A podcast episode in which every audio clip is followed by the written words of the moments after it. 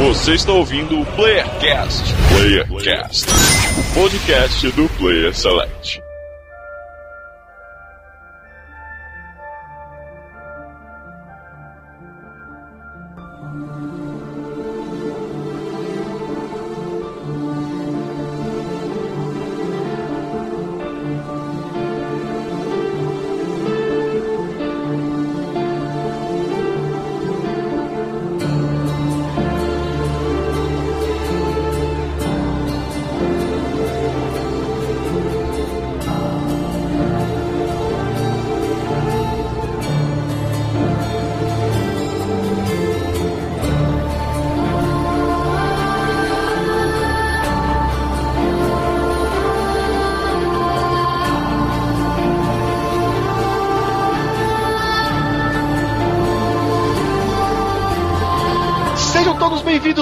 Mais um Playercast de São Paulo que nos fala, Daniel Dan Lost e o Altair é mil vezes melhor que o Ezio. Olha só. De Minas Gerais, aqui é o Igor. E uma coisa que eu vou falar pra qualquer morto que eu encontrar agora é Request Katimpatse, porque essa frase é muito foda. Aqui do Espírito Santo é o João e eu já tive um sonho em que minha patroa era uma templária e queria matar todos os funcionários que ela achava que eram assassinos. Nossa! Bizarro. Ah, de Campinas, eu sou o Davi Luna e quem come uma maçã de ouro sabe o cu que tem, né? Ficou o dia inteiro pensando nessa frase. Parabéns. Enquanto você estava falando, cara, acredite você ou não. E estamos aqui, olha lá, que podcast especial, falar da franquia, talvez a franquia de maior sucesso nessa geração, Assassin's Creed. Meu Deus, que desafio, né, cara? Muito difícil, vamos tentar falar sobre os jogos apenas, não vamos citar livros, a não ser que alguém queira, mas não vamos focar em livros, animes e tudo mais. Mas, Igor, temos convidados, estamos aqui novamente com o João Neto. E João Neto, onde o pessoal pode te encontrar nessa internet aí? Eu participo de um podcast, escrevo análise de jogos no irongames.com.br e eu tô diariamente falando besteira no meu Twitter, neto.jpv. Não, besteira não. Poliglota Gamer, mais uma participação dele. e estamos aqui com o Davi Luna. Davi Luna, onde a galera pode saber mais sobre o seu trabalho, onde te encontram? Então, rapaz, eu trabalho no www.quasegeek.com.br, no podcast2em1.com.br e no meu Twitter, que estamos sempre lá reclamando do tempo, tirando foto de comidas, essas coisas, né? Trabalha demais esse cara, hein, viu? Bacana.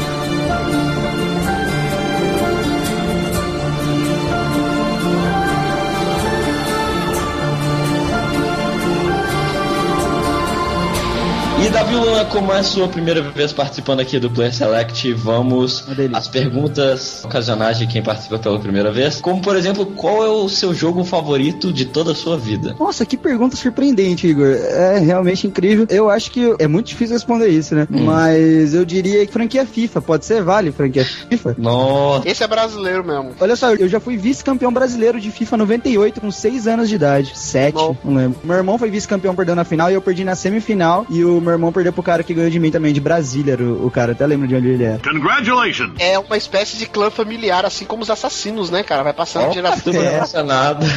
Olha o link. E Davi Luna, mais uma perguntinha: qual o melhor filme da sua vida? Só vale um filme, hein? Não me venha com dois filmes, três filmes, um só. Cara, eu não posso falar o melhor filme da minha vida, assim, desculpa. Não, você vai ter que falar, cara. Não posso, cara. Sabe por quê? Hum. Do not talk about Fight Club. Então, desculpa. Ah, cara. pô. Clube da Luta, cara. Fight Club, melhor Foda. filme da história ever. É isso aí. Davi, agora uma pergunta diferente. Se você fosse um assassino nos dias de hoje, aqui no Brasil, Caraca. qual que seria seu alvo? Quem você assassinaria e por quê? Não vale ninguém que tá um aqui, né? É... cara, deixa eu pensar. Pode ser É, alguém famoso, de preferência. Isso pode dar um problema, né? Ou não? Ah, vai dar um problema, essa é a intenção. Eu não sei, cara. Sou uma pessoa tão boa, não tenho ódio de ninguém. Sei lá, escolhe um corintiano qualquer aí e passa a faca. Olha só, Zé Ruela. Não, sacanagem. Não, não sei, cara. Realmente não sei. Lula? Não. É, Dilma? Não. Corta outro dedo do Lula e já era. o cortava da mão, o que tá tudo feito. Brincadeiras à parte, falaremos sobre os quatro principais jogos da franquia Assassin's Creed, mas depois dos recados e e-mails, não é isso, Igor? Sim, nós já voltamos. Irequesca Timpatsa. Ele ficou decorando essa frasezinha a semana inteira.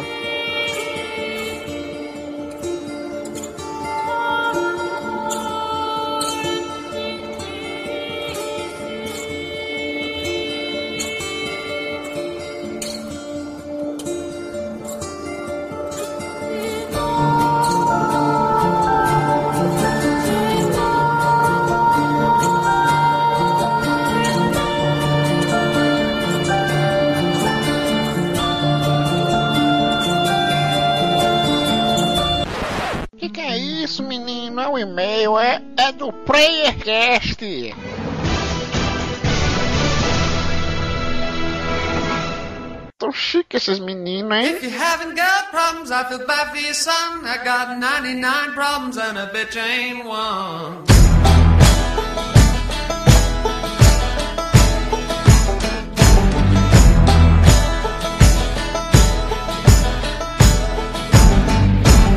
E chegamos à leitura de e-mails e comentários do Play Select. Igor, hoje é rápido, Igor, muito rápido. Contagem regressiva, vai, vai, vai, vai. É muito rápido, o podcast está enorme. Igor Ritter, fale pra gente rapidamente qual que é o e-mail pra quem quer mandar um e-mail pra gente. Contato arroba playselect.com.br. Qual que é o Twitter, meu Deus do céu? O Twitter mais bonito do Brasil é o Play Underline Select. E temos o feed, temos o iTunes, tudo no post. Adicione a gente lá. Rápido, rápido, rápido. Fazer um agradecimento pra todo mundo que tá escutando, que tá gostando, que tá mandando sugestão. Muito bacana. A galera já tá mandando sugestão de cast. Só tô mandando piada ainda, né, Igor? Né, né? Mas vamos, vamos, Vigor, essa hora, vai.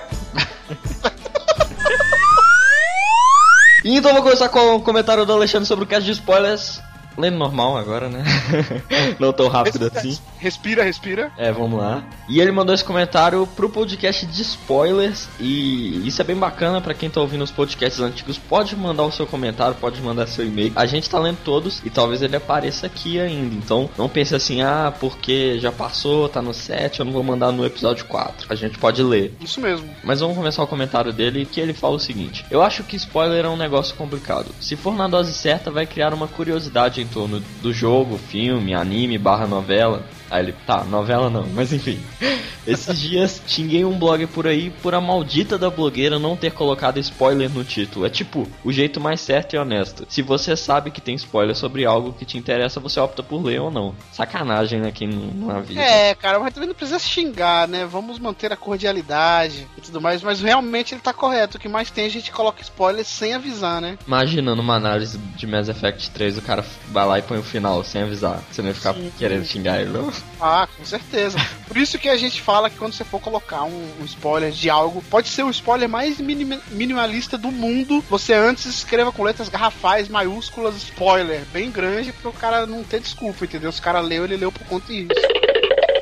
E agora sobre o podcast de Dishonored, né? A análise do jogo que a gente fez com a participação do Guilherme Ghost, né? É, o comentário de Kurt Rafael, ele ressuscitou o cara do nome bacana, olha aí. Já- ele já voltou já falando, ó, ok, ok, Dronloss, já que você pediu, vou tentar comentar sempre. É isso aí, ó, o cara entendeu, esse cara é gente boa. Esse pessoal, os melhores ouvintes do mundo. É os melhores ouvintes, com certeza, cara. Comente sempre, Kurt. Vamos lá, continuando o comentário dele, ele falou: Mesmo não tendo jogado Dishonored ainda, posso dizer que foi mais um ótimo cast. Olha aí, Igor, muito obrigado, Kurt. Uhum, valeu. E que conseguiu fazer muita gente querer jogar esse game. A partir de hoje, a Steam começou a vender em reais e com cartão nacional. Agora não tenho desculpa para não pegar Dishonored e detoná-lo o mais rápido possível. Olha aí, teve isso aí, né, Igor? Da Steam BR agora? Sim, o, o- que já era barato agora tá mais barato ainda. Em real, tá mais barato que a conversão, se fosse de dólar direto, tá muito bom. Nossa, muito jogaço lá por 50, 70, 90 reais. É, mesmo. ainda tava bugado quando eu vi que, por exemplo, o Bioshock Infinite eu ia comprar lá amarradão, tava 45. Aí quando eu fui ver na- no carrinho de compra lá, quando você vai fazer.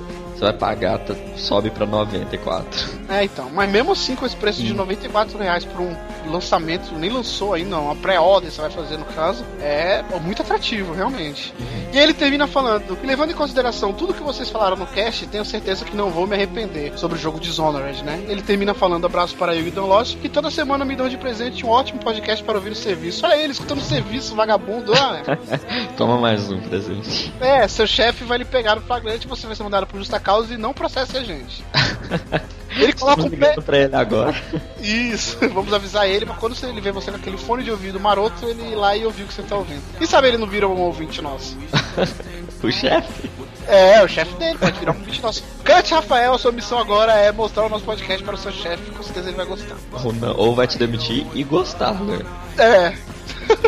e ele coloca um PS no final, hein? Esse, esse PS atrai muito ao Igor. O Igor, ele fala assim: está na hora de um cast sobre o jogo The Walking Dead, hein? Fica a dica. E aí, Igor? Hum, sim, eu já tinha pensado nisso. Mas acho melhor a gente esperar sair o episódio 5, né?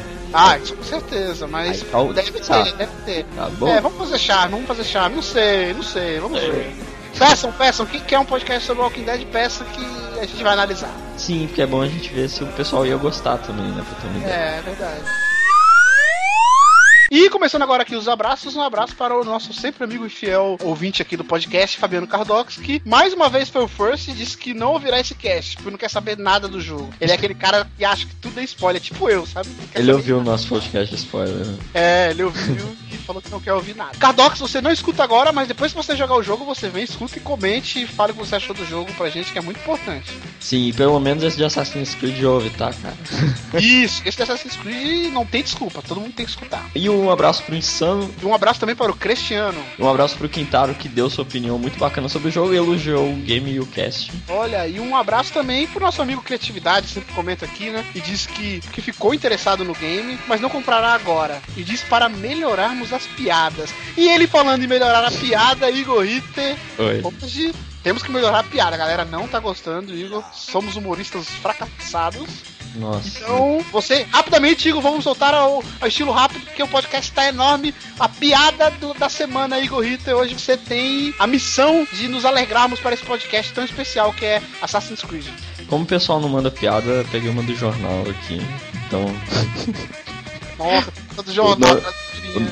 o cara fala pra mulher dele: Querida, me diga três palavras que me prendam a você pelo resto da sua vida. Ela vai lá e responde: Eu estou grávida. Pronto, prendeu. Gostei dessa. Essa, pre... essa não é essa, mas essa é uma verdade. Essa é um ensinamento, na verdade. Não foi uma piada hoje. Hoje foi um ensinamento. Ensinamento da semana. É, se você não quer ficar preso a uma mulher, não engravide. Boa. Tudo a ver com Assassin's Creed, porque você vai estar assassinando a sua vida ou não, né? Às vezes é o amor da vida do cara e não é assassino. É, vamos, vamos ver quem sabe, né? Mande piadas, porque do jornal é ruim de. Até nós estamos achando sem graça e estamos começando a levar pro. Então, as nossas risadas falsas não estão funcionando. A gente tá começando a colocar ensinamentos de vida agora, porque piada tá dando É, certo. vou, vou, vamos vendo, né? Cada semana vai ser um tipo, né? É, isso aí. E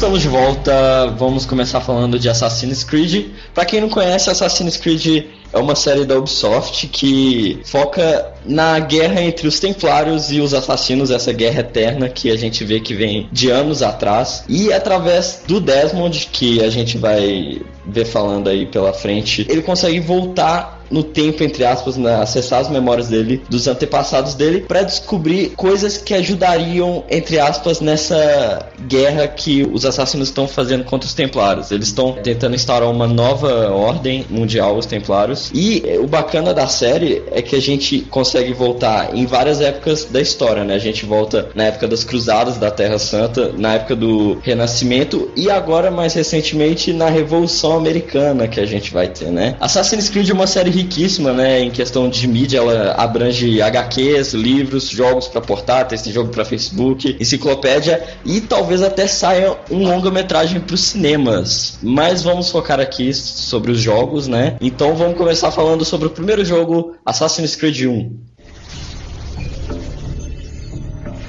My name is Desmond Miles. I'm a prisoner of war. A war I never knew existed, waged by two groups I never thought were real Templars and Assassins. The Animus showed me the truth. The things I've seen, the things I've been. A thousand years of history flowing through my veins, brought to life by this machine.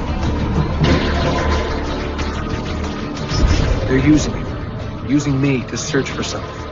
Call it the Apple. It's an artifact, one of many so-called pieces of Eden. The Templars collect. It's how they stay in power. And if the Templars get their hands on another one, everything will change. They want to make us all their slaves. When they first brought me here, I was afraid of what would happen if I tried to fight back. Now? Now I'm afraid of what will happen if I don't.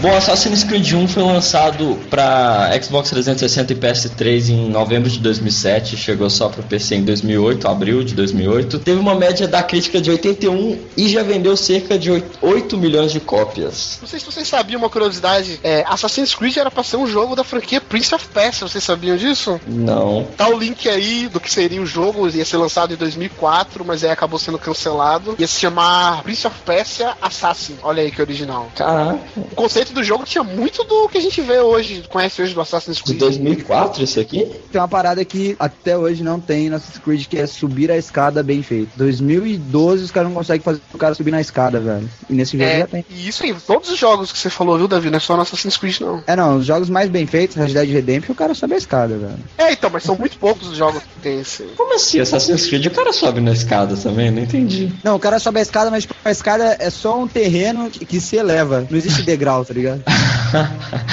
Isso me irrita de verdade. então, Davi Luna, nos fale a sinopse do Assassin's Creed 1. Olha, vou lhes falar. Porque em 2012, a nossa querida Indústrias Abstergo, eles capturam Desmond Miles ou Michael Fassbender no cinema. Um dia esse podcast vai valer a pena você ouvir. Se você ouvir isso no futuro, foi ele. É, vai acontecer, foi confirmado hoje, inclusive, dia da gravação. Mas porque eles conseguem, é, vamos dizer assim, ativar memórias genéticas no nosso querido Desmond. Então, assim, eles conseguem viver os antepassados dele através do DNA. E daí o Desmond encarna em Altair Aslas Halab. Abila Had. Nome estranho da porra. Ahin Halab.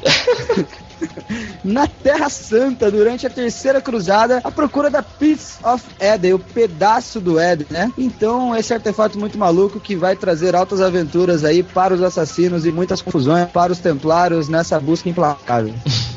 É, isso aí. E um pouco mais sobre a, a Abstergo aí que o Davi falou. Ela é uma empresa farmacêutica, né? Assim como 90% das empresas maldosas que existem no planeta Terra. Ela atua em todo mundo, né? Uma, assim como a Umbrella Corporation. Acho que ela é rival da Umbrella, né? Ela é, todas elas são famosíssimas no mundo. Aí é Vai falar um spin-off. crossover. Aí essa é maneiríssimo. Mas olha, mas é que tá. Nós vamos falar mais pra frente. Eu acho que vai rolar um crossover entre as duas franquias. É, não, mais pra frente a gente vai explicar, né? Empresa essa que é dominada pelos Templários, que, como o Davi falou, a questão das maçãs do Éden, né? A busca incansável pela maçã do Éden pra poder ter o controle do mundo. E rolam boatos que, né, muitas pessoas importantíssimas fizeram parte dos Templários, né? Como Henry Ford, Thomas Edison e até Adolf Hitler, vejam vocês. Oh, nossa, eu tô vendo um Assassin's Creed 5 aí. Sei lá. É, Gente, na Segunda Guerra Mundial, tipo Call of Duty.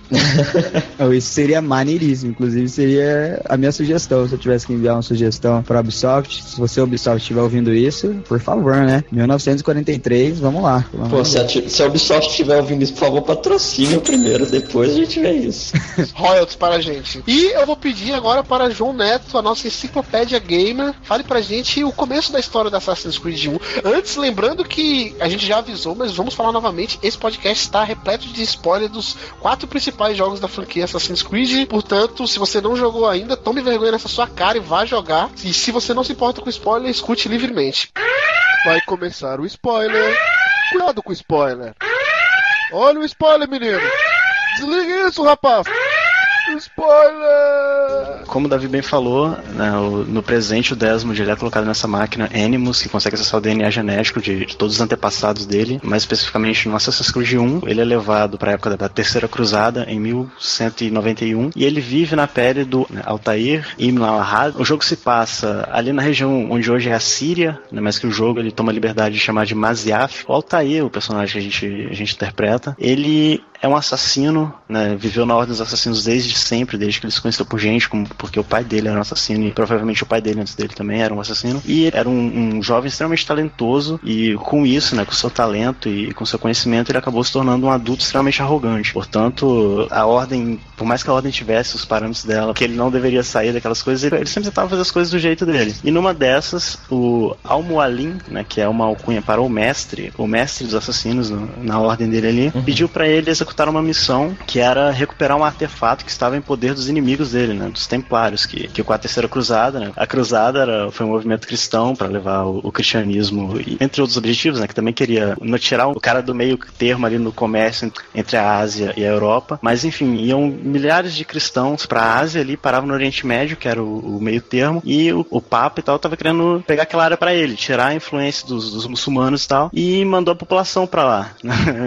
mandou a população com armas e ó, dá um jeito aí e tal, vamos cristianizar essa porra toda aí. De, junto com esse pessoal, com os cruzados, né? Foi um exército pessoal que eram os templários. A história dos templários é extremamente violenta e tentava conseguir o objetivo deles de qualquer forma. Na época que se passa o jogo durante a Terceira Cruzada, eles estavam tentando conquistar três cidades que ficam em torno de, de Maziaferi, que eram as cidades de Acre, a cidade de Jerusalém e a cidade de Damasco. Al-Mualim, né, e a Ordem dos Assassinos inteira era contra essa tomada dessas cidades, porque os templários iam tornar aquilo ali uma ditadura, né, uma ditadura católica e tal. Eles estavam levando artefato para aquelas cidades que esse artefato ia tornar possível os templários dominar toda aquela região. Então Al-Mualim mandou Altair e mais dois, mais dois mestres assassinos junto com ele para impedir isso, e eles foram nessa missão para resgatar esse artefato e tirar das mãos do templário. A missão, por conta da arrogância do Altair, acabou não saindo como esperado e no meio do caminho ele descumpriu as três principais credos dos assassinos, né, que é não levantar a lâmina contra um inocente e ele matou um, um monge que estava ali só de passagem, né, ele não precisava ter sido morto. O segundo credo que ele descumpriu foi ficar exposto, né, um assassino ele tem que ficar oculto mesmo no meio de uma multidão, né, e ele fez exatamente o oposto, ele foi tentar combater os inimigos dele de frente a frente por causa da arrogância dele que era tamanha. É, ele se achava o tal, né? Exatamente. E o terceiro foi que como ele tentou ele combater os inimigos dele, ele foi humilhado, né? Foi jogado para fora do, do, combate ali e deixou os dois amigos dele uh, completamente em perigo. Ele descumpriu o terceiro mandamento da ordem, que é nunca comprometa os assassinos, não comprometa seus irmãos. E os dois amigos dele que estavam lá, eles foram uh, supostamente mortos, tá? Ele, ele teve que fugir do local, ele não conseguiu resgatar os amigos dele, não conseguiu cumprir o objetivo que era resgatar o, o artefato e voltou para Maziaf, voltou pro seu mestre, com o exército seguindo ele e totalmente fracassada a missão né? Então você começa como um assassino uma vez arrogante, tendo que se reerguer na ordem. Sim, ele é rebaixado, vai pro level mais baixo do, do da ordem dos assassinos, assim. O Omo ali fala pra ele assassinar nove pessoas que eram influentes e eram contra o que os assassinos queriam, né? Exato, porque ele deixou os amigos dele lá, mas um deles, né, que é o Malik, ele foi dado como morto pelo Altair, mas ele conseguiu voltar, porém ele perdeu o irmão, o irmão dele foi morto, e ele perdeu um braço, mas ele conseguiu voltar e trouxe trouxe com ele o artefato que o Almoalim procurava. A partir daí, né, o Almoalim ele meio que mata o Altair de forma simbólica para a ordem, né? Ele, ele dá uma adagada ali com veneno no Altair e fala: ó, a partir de agora você vai começar de baixo, como o Igor falou, e é aí que você começa. Você tem que cumprir esses nove contratos de assassinato, que é aí que o jogo começa realmente. E falando mais sobre a mecânica do jogo, antes de falar do final do jogo, né? Deixa eu perguntar para vocês: quem de vocês jogou Assassin's Creed e quem jogou na época? Eu joguei ele, não sei se foi no ano que lançou, acho que foi um ano depois, mais ou menos, que eu joguei até pra PC, né? Então foi um ano depois. E acho que eu sou uma das poucas pessoas que gostou do Assassin's Creed 1, né? A história dele é bacana, mas a Ubisoft pecou muito, assim, na questão da jogabilidade e dos seus objetivos, né? É, eu joguei no lançamento para PC, né? Então foi 2008, meados de 2008 ali. Você chegou a jogar, Davi? Peguei meu PlayStation quando outrora meu irmão trouxe do fora para mim, PlayStation 3 e trouxe com o 2 já. Aí eu tava com o 2 e com um em casa e falei, vou jogar um primeiro, claro. E ah, enfim,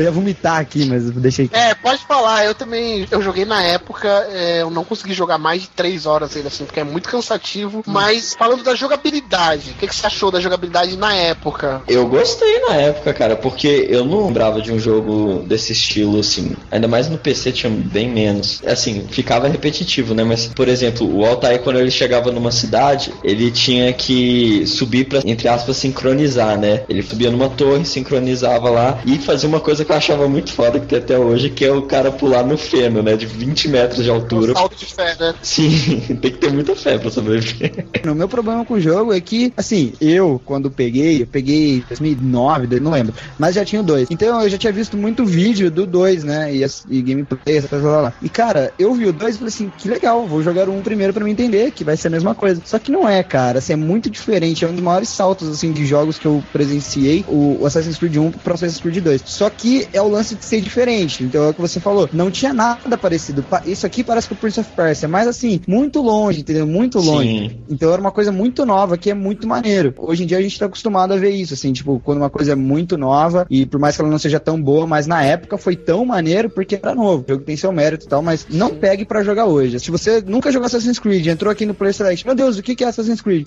Pega spoiler daí do 1 e começa a jogar a partir do 2, porque não- realmente não compensa hoje. Eu não recomendo você jogar o 1 nem a pau, velho. Eu concordo com o Davi, até porque no começo do 2 ele tem um resumo bem bacana do 1, que quase tudo que interessa assim do 1 ele fala no, no comecinho do 2. E é muito legal esse lance que o Davi falou, que eu lembro que na época todo mundo comparava mesmo com o Prince of Persia. Só que se a gente for ver, é só o parkour que ele pegou do Prince of Persia e melhorou muito. Melhorou muito. Melhorou era como muito. se era o, era o parkour realístico, né, cara? Porque o Prince of Persia era uma parada muito fantasiosa ainda. E o Assassin's Creed não, era bem real. Ô, João, e você, o que você achou? Você achou o jogo muito repetitivo? Assim como o Davi, você acha que não dá pra jogar hoje ou você acha que é tranquilo pra esse lance de ser repetitivo ou não? Então, né? é, primeiro, comparando com o Prince of Persia, assim, claro que houveram muitas, muitas, muitas inovações, né? O, no Prince of Persia, eu era muito fã da série, mas eu tinha a impressão de que cada estágio que eu tava no Prince of Persia, cada ala que abria, era meio que um circo, né? Era, era atuações de circo, que eu sabia exatamente onde eu tinha que pular, onde eu tinha que É, agarrar. tinha meio que sinais nas paredes pra você saber que ali você sobe. É, e mais que isso, né? Era muito claro. Tinha sempre uma, uma fila de balizas de onde você tinha que fazer no, um trampolim e ficar pulando de um lado pro outro. Eu sabia exatamente o que eu tinha que fazer. O Assassin's Creed levou isso pra outro nível, né? Ele pegou e fez uma integração entre o level design, né? Que é esses elementos que você precisa pra você sair um- do ponto A e chegar ao ponto B, e fez uma integração com a direção de arte. Então as coisas eram muito, muito mais fluidas. Você via uma janela, mas você não tinha certeza exatamente que você podia subir nessa janela até que você ia lá e colocava a mão e, e conseguia subir. Claro, isso que a partir do primeiro momento, depois que você já se, se identificou com as construções, você, você sabia exatamente onde dava e onde não dava. Mas o, o, o bacana do Assassin's Creed, na minha opinião, foi essa integração entre o level design e direção de arte, deixando as coisas muito mais naturais, muito mais eh, verossímeis. Agora, em relação à, mecânica e jogabilidade, eh, você falou que você jogou três horas o jogo. Por aí. E você viu tudo do jogo nessas três horas, eu tenho certeza absoluta disso. Nada que o jogo te oferece após três horas de jogo não é nada novo. O jogo é extremamente repetitivo, ele só entrega aquilo que você vê no começo e coisas que eram pra ser side missions são a missão principal e você faz elas quatro, cinco vezes Nossa. até chegar no final do jogo. Impressão que eu acho que todo mundo fica que o Assassin's Creed ele é uma tech demo de 30 minutos que Sim, transformaram um jogo de 10 horas, sendo que não tinha material pra isso tudo. O próprio HUD, né? Gente- eu, eu tenho problema pessoal com o HUD, assim. As informações que ficam na tela Uhum. que não pertencem ao jogo, são informações que quebram a quarta barreira ali. Ele mostra pra você que aquilo é um jogo. Eu tenho um problema muito grave com isso e a Ubisoft ela criou uma, uma estrutura uh, ludodiegética pro HUD, né? Ele tem uma explicação dentro do jogo. Por que, que eu tô jogando um jogo medieval, mas eu tenho um GPS? Por que, que eu tô jogando um jogo medieval e eu tenho uma informação quanto de life eu tenho? Então, tudo aquilo ali é explicado porque, ah, não, é a interface do Animus, né? Da, da máquina que levou pra ali. É uma explicação pobre, é uma explicação capenga? É, mas é uma explicação e ela me satisfez. É Então, acho- aceitável, né? é aceitável, entendeu? Você suspende sua descrença ali e você acredita naquilo e vai embora. Tem seus méritos, o Assassin's Creed 1 ele tem os méritos, mas os problemas deles são tão graves e tão inaceitáveis e imperdoáveis que, torna o jogo ruim. Eles tornam o jogo muito ruim. Eu lembro que dessas inovações, o que mais impressionava no Assassin's Creed 1 era o caminhar do Altair, cara. Entre as pessoas, ele virava de lado assim, colocava o braço, quase que pedindo licença. Aquilo era muito foda, eu achava, aquela mecânica do caminhar dele. E fora também que só no primeiro jogo que ele tem uma mecânica de tipo, pra disfarçar, ele anda que nem um monge, né? Que a roupa dele disfarça dos monges Sim. que tem no jogo. muito sinistro no Assassin's Creed é que, até na época eu vi uma matéria da IGN falando isso, é que a, a falha do Assassin's Creed 1 tava trazendo no Assassin's Creed 2 o Prince of Persia é, de mundo aberto. E eu falei, caraca, e agora minha cabeça vai explodir. E tava na época de começar a sair as primeiras previews do Red Dead Redemption, quando eu peguei o meu videogame. Eu falei assim, meu Deus, estão fazendo um GTA na Renascença, estão fazendo um GTA no Velho Oeste, e eu preciso de um PlayStation 3, cara. Dando meu dinheiro, né, cara? O que me atrai no Assassin's Creed é que eles conseguiram fazer o mundo aberto stealth com uma história fantástica. E mesmo assim, a mecânica do jogo consegue tirar o brilho do Assassin's Creed 1, pra você ter ideia de como é ruim. O fantástico da franquia Assassin's Creed é como eles usam a história a favor da franquia, né? A favor do até da jogabilidade do jogo. A gente vê personagens, falar mais pra frente no Assassin's Creed 2, mas até no 1 também tem personagens que, que existiram mesmo, que te ajudam ou são seus inimigos no jogo. É, é muito legal como eles usam isso e usam bem, porque pra cagar na história é dois palitos, mas eles até agora se mantêm fazendo muito bem.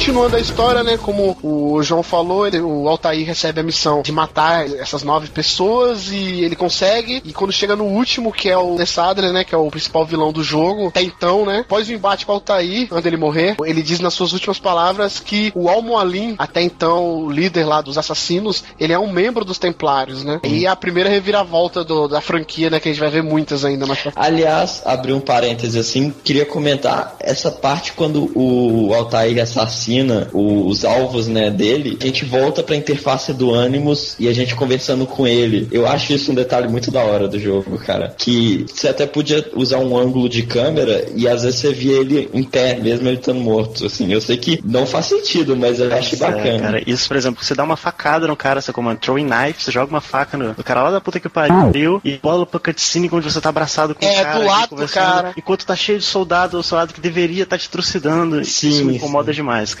Até hoje me incomoda também, eu concordo. É um dos poucos defeitos que tem. Assim, e depois eles melhoraram isso. que Acho que no Brotherhood ou no Revelations, quando você manda alguém matar, ou você mata de algum jeito, aí depois mostra o Ezio chegando perto, assim, dele. Mas realmente, se você for pensar, não tem lógica nenhuma Não, aquilo mas, acontecer. mesmo, mas mesmo assim, às vezes tá infestado de inimigos e quando você vai ver nessa visão, tá tudo tranquilo, você. Eu sei que não faz sentido. É aquela hora de você parar e ouvir, assim, o que ele tem pra dizer antes de morrer. Eu Acho Ah, bacana. cara, isso se chama narrativa expositiva, cara. Tem maneiras mais elegantes você fazer isso. Né? Sem precisar o cara no leito de morte te contar a história toda, mas. É, mas é que tá, visualmente falando, ele causa um impacto. Eu acho que por isso que eles mantêm até hoje esse, esse estilo. Porque é bonito de se ver, assim. Apesar de no, contexto realmente não ter nada a ver. Aí, terminando a história, o Altair descobre como o Alin é um templário e que ele foi usado pra matar esses membros, né? Pra que o Almoalim ficasse com todo o tesouro pra ele. Que esse era o plano dele. E aí o Altair volta pra Maziaf pra abordar o mestre dele. E aí ele acaba realmente contando a verdade, né? Aí é o clichê total, né? Como sempre, cai a máscara do vilão e ele conta toda a verdade pro Altair. Conta sobre a maçã do Éden, né? Que é o artefato sagrado. É, assim, a plot do jogo ela é bem fantasiosa, a sensação de descrença ela é alta o tempo todo. Porém, é um jogo que tenta te manter num eixo ali. Só que quando você descobre o que é a maçã do Éden, ali acabou, velho. Ali acabou. Eu acho que assim, é super necessário pra história, sim, é legal. Mas é um argumento que, não sei, se eu tivesse uma ideia tão boa de fazer a- o Animus, etc., eu não usaria esse argumento do artefato mágico. E isso, a sensação de, de descrença sua vai de, sei lá, 70% pra 280. É, Então, mas aí que tá. Mais pra frente a gente vai falar. Mas eles, eles mostram um contexto também do porquê da maçã do Éden. Mas é como você falou, você tem que se desprender ali da realidade e entrar nessa fantasia. Mas tem um contexto também, né? E a maçã do Éden, ela, além de criar ilusões, ela controla, né, os seres humanos. Bizarramente, ele acaba não controlando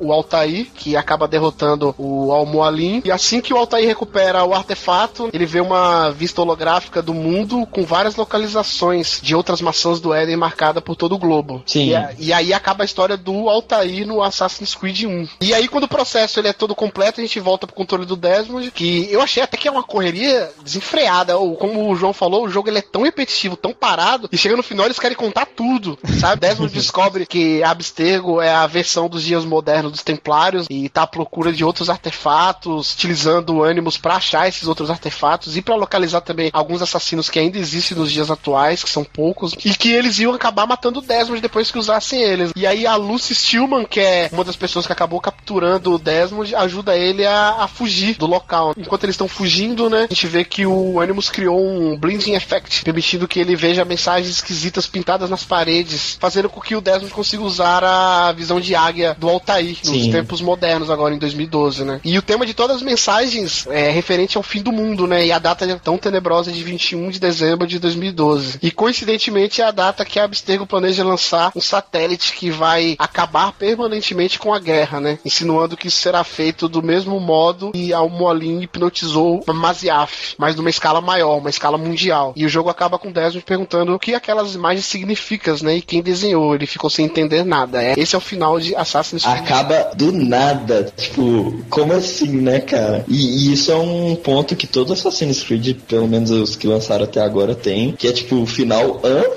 É, mas eu vou dar uma opinião, cara. Eu acho que eles não. Essa história que a gente sabe hoje, eles não tinham na cabeça deles no Assassin's Creed 1. Eles só tinham o lance da maçã do Éden, mas eu acho que mesmo assim eles não sabiam ainda onde iam parar com isso. E só lançaram essas visões aí, essa data e parou. E aí, como eles viram que fez sucesso o jogo, eles lançaram dois mais baseado nisso, fez um sucesso absurdo. Aí eles construíram a história de Assassin's Creed. Não sei, porque assim, desde o primeiro tinha o Subject 16 já, né? Então algumas coisas eles já tinham pensado desde o início mesmo. Pode ser que o Wes eles foram pensando com o tempo, né? É complicado, assim, geralmente quando a pessoa vai roteirizar, ela tem a plot feita na cabeça dela. é, geralmente tá, ninguém lança um cliff pra lugar nenhum, porque a pessoa quando faz um cliff, ela tem o- pra onde voltar. Mas que eles mudaram e por, por consequência do sucesso do jogo, com certeza. Pra abrir esse arco de podemos fazer Assassin's Creed até morrer, com certeza. Isso. Até porque o do 1 pro 2 é o único Assassin's Creed que não foi só um ano de diferença, né?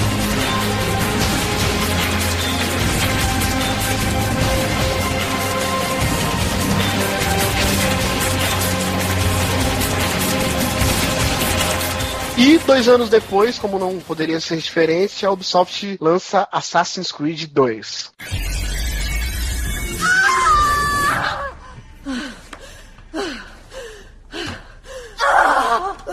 Spingi! Spingi!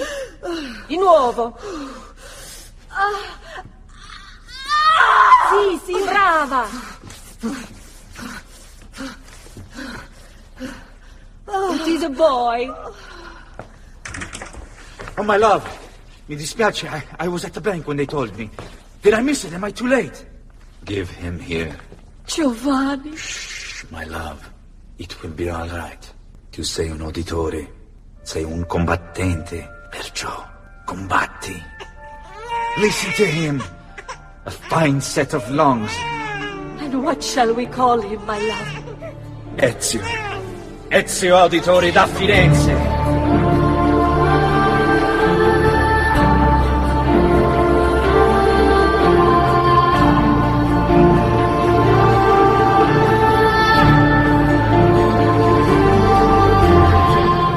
Assassin's Creed foi lançado no dia 17 de novembro de 2009, como a gente falou, o único jogo que teve um tempo de produção maior, né, dois anos, e foi lançado para PS3 e Xbox, e no dia 9 de março saiu para o PC. O jogo teve uma média da crítica de 90, e já foi um sucesso de cara, vendeu aproximadamente 10 milhões de unidades. Mas vamos começar pela sinopse, então. É, o jogo começa exatamente onde terminou Assassin's Creed 1, o Desmond e a Lucy, que escapam dos laboratórios de E seguem para um esconderijo dos assassinos. E lá o Desmond descobre que os assassinos, mesmo com poucos recursos, estão desenvolvendo o Animus 2.0. A gente conhece a Rebecca, que é amiga da Lucy, e o Sean Stillman, que são dois assassinos. E junto com eles, eles e o Desmond, nós entramos nesse Animus 2.0 e vamos na memória de um novo assassino. Dessa vez vamos para 1476, na Itália, onde conhecemos Ezio Auditore. E ô João, como que é a história do Assassin's Creed 2? Então, Assassin's Creed 2, como se diz, conta a história de Ezio Auditore da Firenze, que era um burguês, né, um playboy do século XV na Itália, e a vida dele era uma vida de um burguês, né? Ele saía, comia a mulherzinha, brigava com os amigos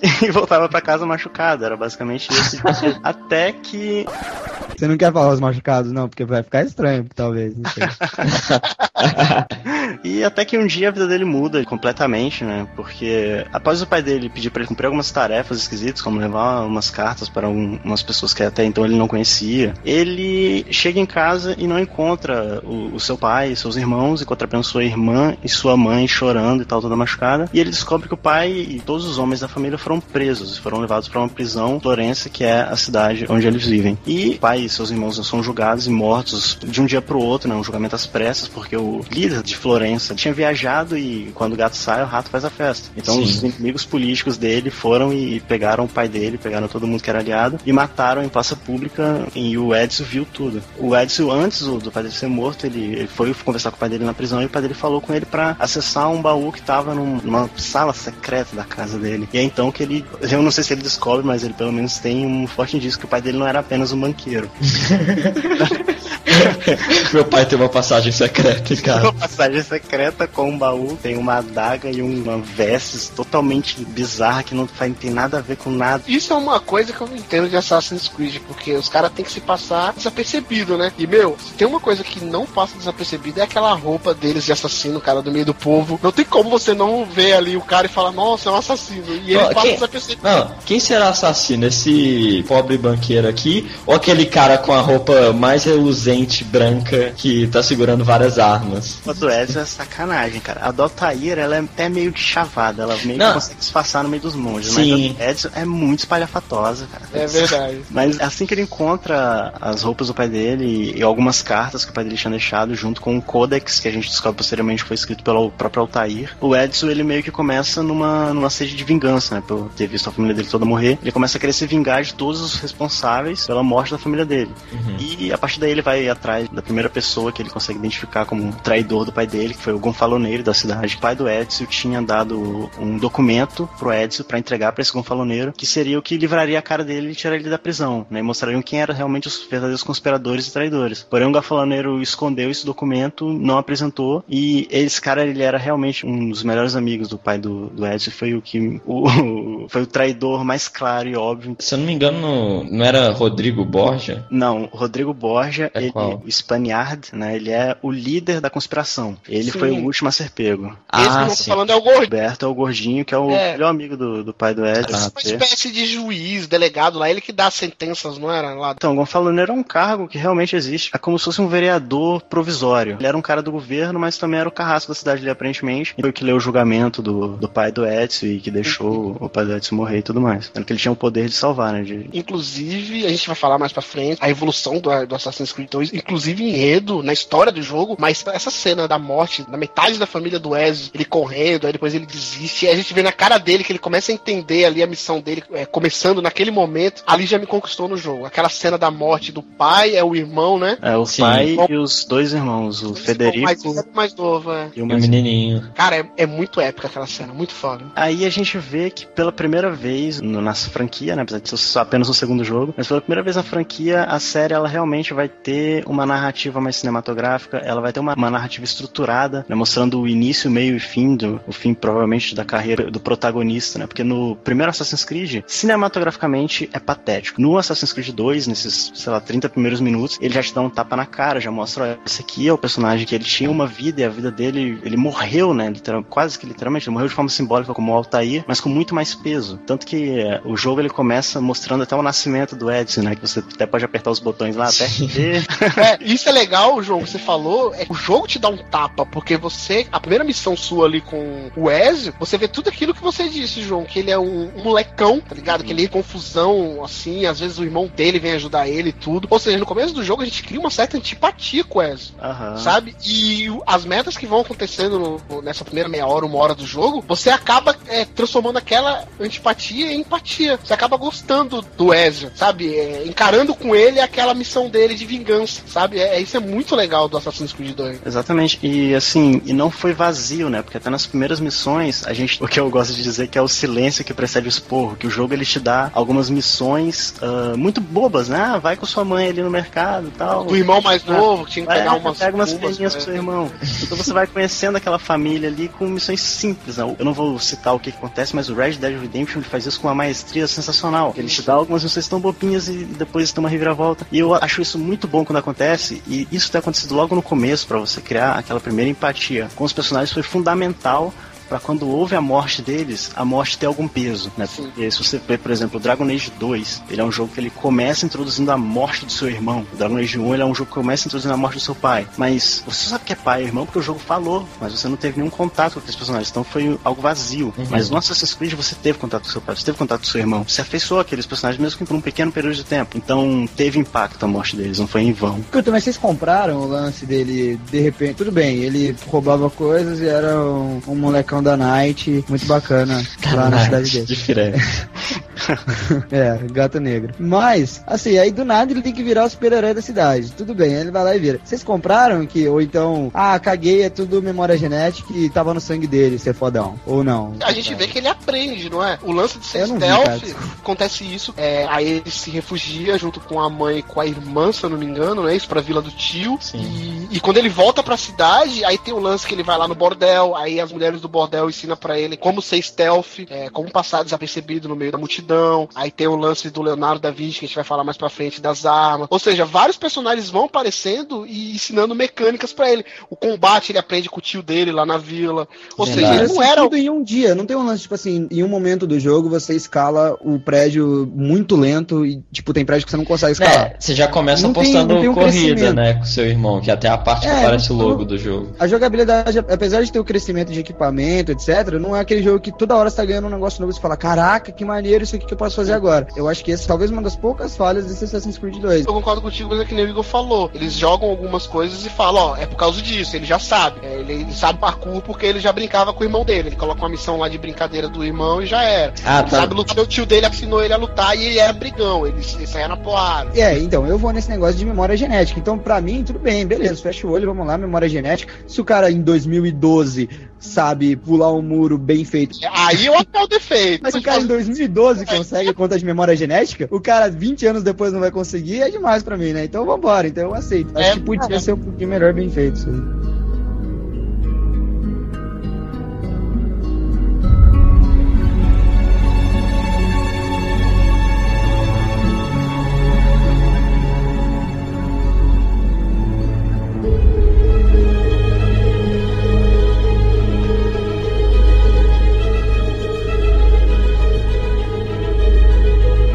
Falou muito do Assassin's Creed 1, agora a gente já falou que houve uma evolução pro 2. Davi Luna, você acha que houve uma evolução significativa do Assassin's Creed 1 pro 2? É, até falei, né, quando a gente tá falando do 1, que foi uma das maiores evoluções que eu presenciei, né, de jogar o 1 e depois passar o tempo e jogar o 2. E é, é absurdo, cara, é, é aquela coisa de você falar assim, caraca, fizeram, deu errado e pegaram e falaram assim, peraí, o que que tá errado e corrigiram tudo e colocaram ali na tua mão um jogo que eu vejo bastante, o que pode ficar marcado também por uma franquia que provavelmente vai se tornar do tamanho, não sei se do tamanho de Assassin's Creed, mas do mesmo nível é o Darksiders. Não sei se vocês gostam de Darksiders, mas pra mim é mesmo, exatamente a mesma coisa. Darksiders 1 é uma história sensacional, muito mal contada, com uma jogabilidade de cocô.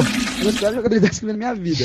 E agora saiu o Darksiders 2, absolutamente fantástico, na minha opinião. E eu vejo a mesma coisa no Assassin's Creed. Tiveram uma ideia muito boa e não sabiam como usar. Lançaram um jogo mal feito, pegaram o que era legal e arrumaram. Então, pô, fantástico. Parabéns, Ubisoft, vocês fizeram certo. É aquele polimento essencial, né? Porque no 1, se você reparar, as coisas que você mais usava no 1 são as coisas que você talvez menos usa, tirando as torres, assim, talvez. Você olhar o, com a visão de águia, você não usa tanto. Você esconder no banco, você não usa tanto. Você esconder naquelas negócios de tenda, né, que tem em cima dos telhados, você não usa tanto. Mas aí trouxe todos os elementos novos, armas novas, assim. Pô, você joga errado, cara. Caraca, tu não se esconde nas paradas, o jogo é isso, assim. É, o jogo é isso, cara. Mas aí que tá, cara. Você Eu tá acho matando que. todo mundo igual a Vera Fischer. Não, é- é- agora, por exemplo, o, você pode despistar entre os civis comuns, né? No outro era os monges e tal. Eu usava isso muito mais pra me esconder do que entrar lá naquela tenda, né? Entre aspas. Também o banco. O banco eu usei quase nunca. Banco, ninguém usa porque é funcional. Você usa porque é maneiríssimo.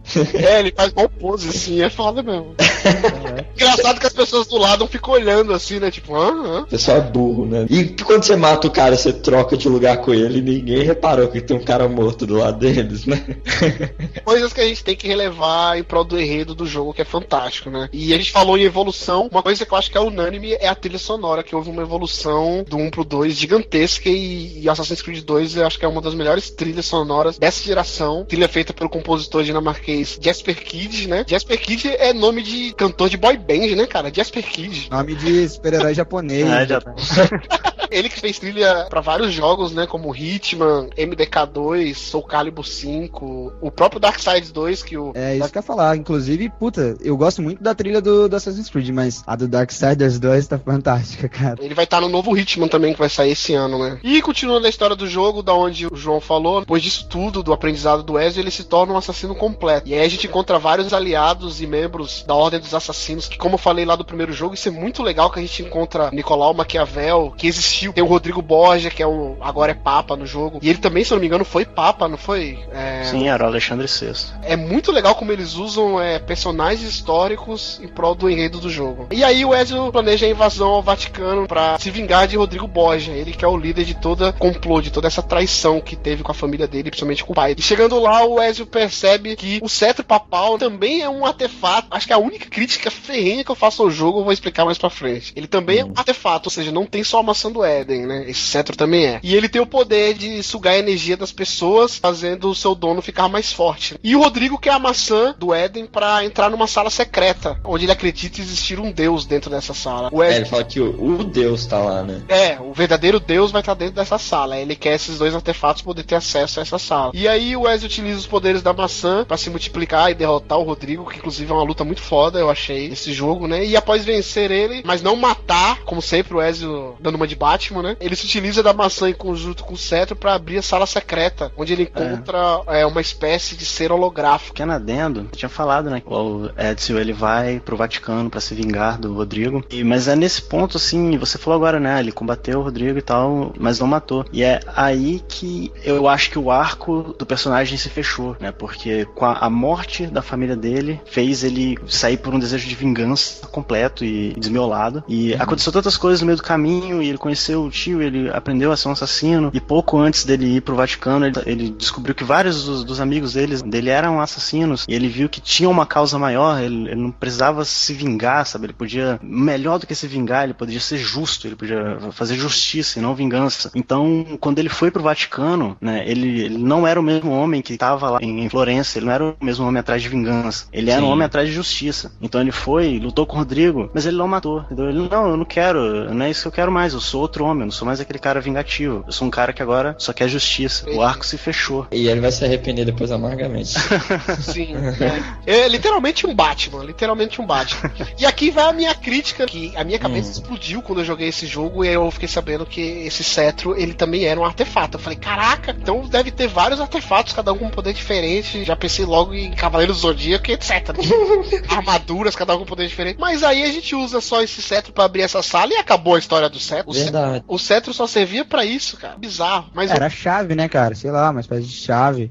É, é, concordo, Porque mas se tivesse um poder magnífico, pronto, de explodido ele ali na luta mas- já era. mas- Já era só uma chave. Mas, Davi, não era só uma chave, porque ele suga o poder dos outros pro Rodrigo. Que o Rodrigo é um gordo obeso que mal sai do lugar, cara. Ele era forte por causa do poder do cetro. É, Tesa Points, verdade. É, mais uma coisa que a gente tem que relevar, e vale a pena relevar em pró do enredo do jogo. E aí, como eu falei, a gente entra nessa sala, né? E aí começa o enredo a explodir cabeças, pelo menos na minha opinião, que a gente vê um ser holográfico, que é moda hoje em dia, né? A gente vê o Michael Jackson holograficamente. e já veio desde aquela época. Que fala diretamente com o jogador. Isso é muito bizarro, cara. Que ele fala olhando pra tela. Eu achei que era comigo, cara. Fiquei com medo na hora. Eu falei, caraca, que bizarro, ele tá falando comigo, cara. E esse ser se identifica como a deusa Minerva, e o Wesley fica sem entender nada, que é o que ele mais faz nos finais dos jogos dele. E a Minerva diz que não está falando com ele, na verdade está falando com Desmond. E o Wesley pergunta se ela é uma deusa, ela diz que não, que eles apenas vieram antes dos seres humanos, que são mais poderosos. É, que não existe Deus, né? Não existe essa parada da religião, mas que coisas que aconteceram eles ligam na religião, né? Na, igual a gente vê na Bíblia. Sim, eles só falam que vieram antes e que criaram o homem, a sua imagem e semelhança. Na verdade, eles não falam realmente o que eles são. É Prometeus, né, cara? Prometeus eram os deuses astronautas, é isso aí. que em algum momento os homens traíram os seus criadores, que eles eram mais poderosos que a raça humana, estavam em maior número, e aí teve uma guerra, e sobraram acho que 10 mil pessoas, blá blá blá blá blá blá blá, né? Como blá blá blá foi foda pra caramba, cara. É, É. concordo que foi foda pra caramba, mas é muito blá blá blá e não diz nada. Não, então, aí que tá. Quando tava tendo essa guerra entre os humanos e esses seres, eles deixaram de observar e aconteceu que o Sol acabou com todo mundo que vivia na Terra. É, a civilização foi toda dizimada. Por isso só sobrou poucos, né? Esses 10 mil que você falou. É, porque tem uns locais, a gente vai falar mais pra frente que é mais É, curto, né? E apenas alguns sobreviveram, tanto da parte dos criadores como da raça humana, né? E aí eles se reuniram, reconstruíram a Terra desde o começo novamente, criando uma tecnologia que preveniria a explosão solar de novo, que acontecesse novamente. E aí nessa hora aparecem muitos desenhos bizarros, tipo pirâmides maias, etc. É meio viagem essa parte, né? Nessa parte que o jogo começa a valer pra mim. Porque até o enredo ali, pô, que legal, muito maneiro, mas eu tenho uma certa aversão à igreja católica. Então, tipo assim, assim, eu tava achando muito legal, mas, puta, igreja católica, cara, isso aí é legal e tal, mas caguei, igreja católica é sinistro, assim, não, não passo nem em frente. Aí, isso aqui, a partir desse momento, cara, o jogo passou de um, steampunk mal feito pra uma ficção científica maneiríssima, tá É ligado? aí que tá que eles pegaram o elemento Lost. Eles fizeram um monte de teorias, jogaram um monte de coisas mal acabadas, mal explicadas pra você fazer suas teorias e agora nós vamos explorar isso mais pra frente. E daí que eu digo que pra mim o jogo começa, o Assassin's Creed começa no 2. No primeiro eles nunca tinham, na minha opinião, é, pensado nisso tudo, sabe? Eles começaram a fazer a partir do 2. Apesar da maçã do Éden já existir no 1. E, ou seja, tudo isso Minerva quer que o Desmond evite uma nova guerra e que tudo acabe novamente, né? E pra isso ela manda o Desmond procurar uma tecnologia, possivelmente num- em algumas ruínas maias, né? Para assim evitar que o mundo chegue ao fim novamente. Fica tudo meio mal, que mal explicado, mas como o Davi falou, todo mundo fica maluco pra saber o que vai acontecer. E aí a gente volta pro controle do Desmond, que começa a descobrir símbolos deixados por alguém conhecido como Subject 16, Cobaia 16, número 16, entenda como for, né? Outra pessoa que foi capturada pelo Abstergo para testes no Animus. E as informações desse número 16 eh, são muito escassas e revelam alguns mistérios, ou seja, tem mistério desses, entre aspas, deuses, tem mistérios do número 16. Eles chaparam de mistério pra todo mundo ficar maluco. Sim. E aí o jogo acaba com o Desmond indo embora com a Lucy e outros aliados, pois o local que eles estavam foi descoberto por agentes da Abstergo. E aí eles fogem, E aí tem um negócio que o Davi falou do Desmond também ser um. Agora tá fodão. Começa a escalar, pular do Ai, então, O cara. cara era um bartender e do nada o cara. aí eu achei muito forçado também, cara. Eu falei, nossa. É, mas o objetivo inteiro da, da gente acompanhar a jornada do Ezio foi justamente pra tornar o Desmond um assassino, porque eles tiraram o Desmond da Abstergo e levaram pra lá pro grupo de assassinos, porque os assassinos estavam precisando de reforços e tal, e eles viram no Desmond uma oportunidade de fazer aquele treinamento do Matrix, né? Você senta o cara numa cadeira, coloca um programa de treinamento e ele sai 10 minutos depois super fodão e tudo mais. Então a ideia é a mesma, assim, a gente acompanhou a jornada do Ezio de um, um jovem babaca até um mestre assassino pra que o Desmond pudesse absorver os conhecimentos dele e se tornar um assassino. Sim, e o jogo acaba aí. A gente descobrindo que tem vários outros esconderijos dos assassinos, que existem outros assassinos nos tempos atuais. Até então a gente não tinha essa informação ainda, né?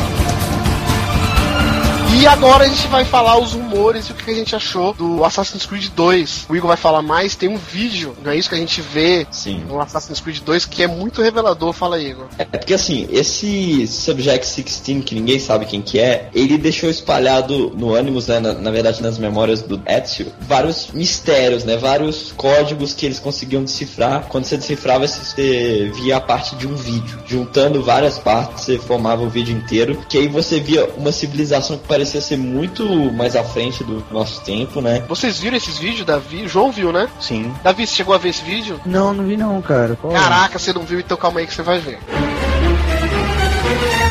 Caraca, Bob Esponja. Ele entrou numa cápsula. Meu Deus. Caraca. Nossa, peraí, peraí, deixa eu voltar aqui rapidinho. Que eu, eu tenho que dar uma pausa no frame aqui, peraí. esse. Caraca, os caras produzindo a parada, velho. Okay, new tests, new tests. Gotta be some tests around here somewhere.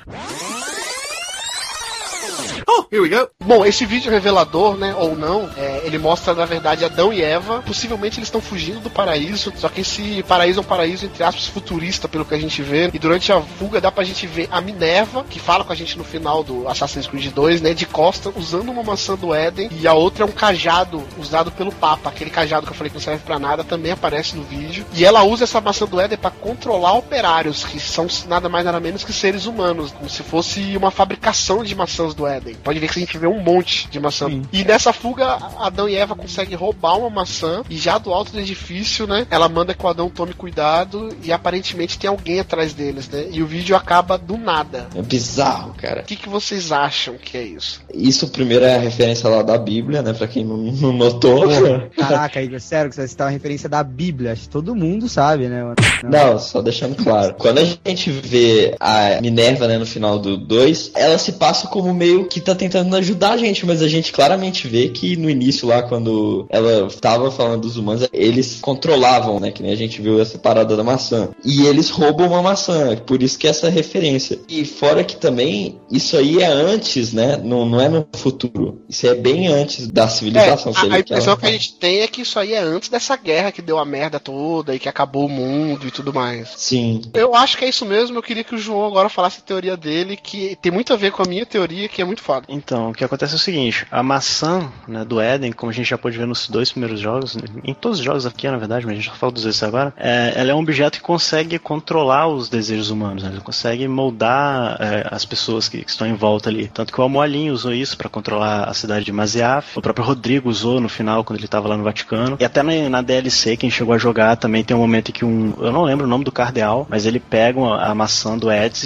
e, consegue escravizar toda a cidade de Florenza, usando os poderes dela. Uhum. Então ela é um, um artefato que consegue controlar os desejos dos seres humanos, consegue controlar a vontade deles. E o que acontece? Esse artefato ele foi criado pelos próprios criadores, né, pela, pela raça que veio antes, para transformar os seres humanos em, em escravos, para realizar aqueles trabalhos que a gente estava nos trabalhos brutos, porque a raça que veio antes ela era uma raça que não conseguia se reproduzir com muita velocidade. Então a velocidade com que a tecnologia deles avançava estava limitada às capacidades físicas deles, fisiológicas deles. Então os seres humanos eram nada mais do que mão de obra. O que, que aconteceu foi o seguinte, né? Como os seres humanos foram criados em imagem e semelhança, é algo que até tem em muitas mitologias, né? No Assassin's Creed eu acredito que seja a mesma coisa. Os seres humanos tiveram relações sexuais com os deuses, né? com os seres que vieram antes, e esses seres que vieram antes, eles eram imunes aos poderes psíquicos da maçã do Éden. Então os dois primeiros seres humanos que conseguiram eh, essa imunidade foram o Adão e Eva, que a gente vê no vídeo, e a partir daí começou a revolta que levou à posterior guerra entre os humanos e, e a civilização que veio antes. Calma aí, o Altair também não caiu nesse feitiço, não. né? Exatamente. Igor, o Altair todos nem os o assassinos são descendentes de Adão e Eva. são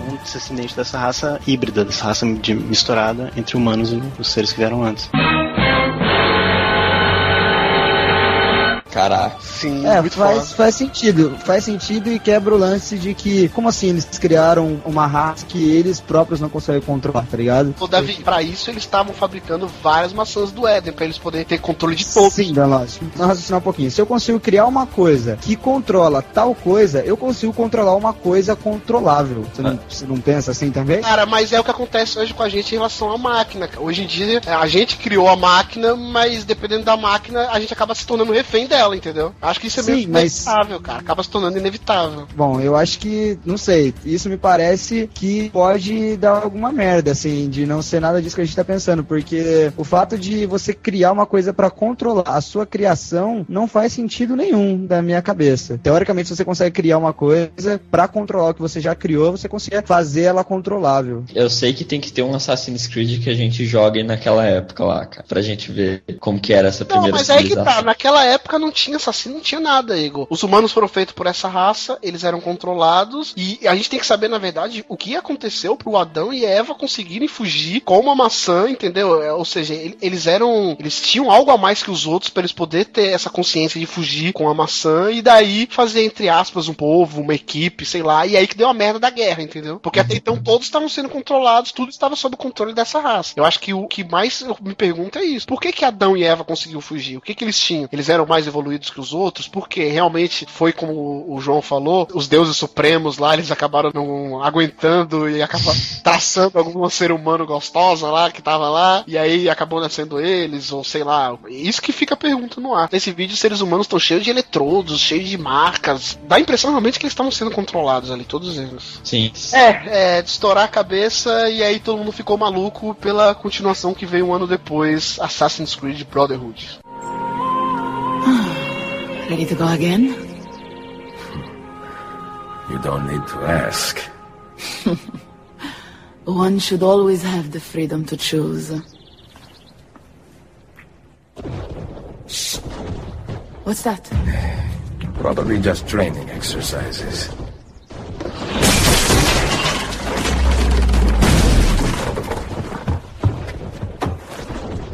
Merda. I have to find Mario and rally the troops. My men are in the courtyard. I aim to lead them around back and flank our attackers. Stay out of sight. Do you have it? I am keeping it safe. The Borgia must not be allowed to breach the walls until everyone is safely away. Insieme per la vittoria. Insieme. Uncle, be careful. I will. I know you're there, Ezio! The Pope told me about you and your little group of assassins. Andres! Give me the gun, his friend passion for us. We've had too much bloodshed. I think the cleansing is in order. So consider this an invitation from my family to yours.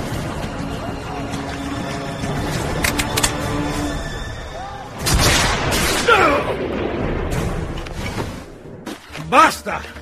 I can walk.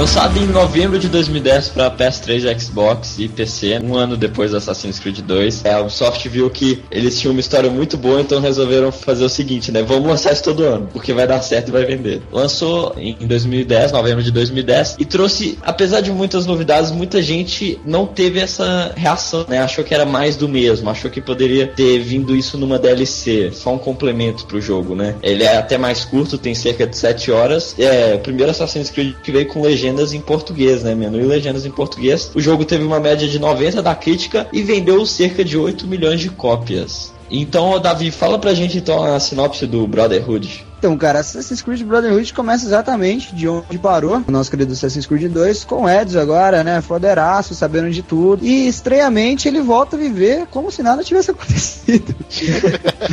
ele volta pra sua cidade com seu tio lá, muito feliz. E a família Borgia continua enchendo o saco. E dessa vez eles vão lá e destroem a. Como é que é o nome da cidade? Esqueci. É. Montegione. Montergione, isso, exatamente. Tem um castelo muito bonito, joga no Google aí, vai ter uma foto linkada. Eles vão lá e destroem tudo, o jogo começa nesse frenesi de você tendo que de- defender a cidade e tal. E daí, parceiro, a luta é contra o sistema, já diria Capitão Nascimento. Já avisei que vai dar merda isso. Agora você sai da defesa, sai da defensiva e vai pro ataque. Então você vai pra Roma, tem que libertar Roma dessa, dessa parada maluca dos Borgias. Então A você- influência deles, né? Isso, exatamente. Então você vai até Roma pra limpar ela dos Templários. Olha que bonito. Dá uma merda nesse começo do jogo que o tio do Ezio vai pro saco. Tio Mario, no caso, né? Okidoki. Logo no começo, você já fica triste porque ele é muito importante no Assassin's Creed 2. Gostava muito daquele personagem. Ou seja, o Ezio, ele é, pra ele funcionar mesmo, tem que ser movido a ódio e vingança, né, cara? Não tem jeito. Como o Davi falou, o jogo se passa em Roma, né? Começa em 1500, mas aí a gente já dá um, um salto pra 1503. O Ezio agora é mestre dos assassinos, realmente agora ele tá o Motherfucker Master, né?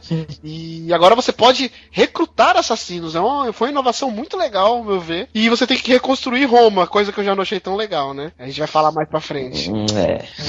E aí você sozinho não vai conseguir isso, né? Aí a gente conta novamente com a ajuda de outros personagens icônicos da série, como Maquiavel, o próprio Leonardo da Vinci, a gente revê nesse jogo. E aí conforme você vai reconstruindo Roma e a vila de Montegione lá do seu tio, né? Você vai sabendo mais sobre os Borgias, a gente fica sabendo mais sobre César também, que é o chefão final desse jogo, e também sobre a bela Lucrécia Borgias, né? Que tem até um lance meio Game of Thrones aí que fica ela e o irmão dela, porque eles têm o sangue puro e eles têm que ficar entre eles, não podem sujar a, a raça deles. É meio bizarro que pratica incesto eles. Devido a uma crença dos próprios Borgias. É, e aí Ezio vai matando um a um até chegar ao esperado encontro com César Borgia no final do game. Mas antes de falar do final do jogo, eu pergunto a vocês, meus queridos, sobre as melhorias. Como o Igor falou lá no começo, muita gente falou que esse jogo poderia ser uma DLC. Vocês viram alguma melhoria? Realmente ele tinha que ser uma DLC? Eu acho que pro modo como ele segue, né, Pra continuar a história, eu não sei se seria uma DLC. A gente vê algumas mudanças. É um pouco graficamente só polimento, muito pouco, mas em questão de jogabilidade, assim, de mecânicas. A batalha, na batalha tem uma melhora. Sim, então, a, a batalha melhorou bastante, que a gente não comentou, mas a batalha da Assassin's Creed, pra não falar que é ruim, não é lá essas coisas, né?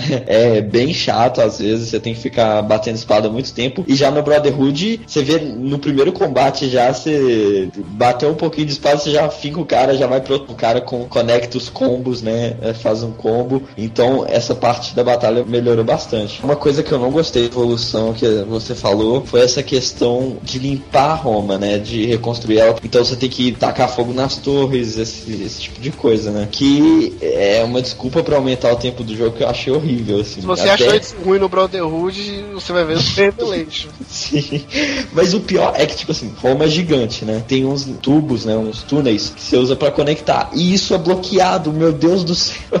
Tive que desbloquear eles todos só pra poder não aumentar o caminho. Sim, só um adendo, a Roma do jogo tá perfeita, maravilhosa. Eu achei foda demais. Vários cenários assim, que eu olhava assim, ficava viajando no cenário, muito bonito mesmo. O que, que vocês acharam do multiplayer do Assassin's Creed Brotherhood? Porque foi uma novidade também desse jogo que até então não tinha, né? Cara, tipo assim, é, é o, o primeiro multiplayer, acho que nunca tentaram fazer isso também.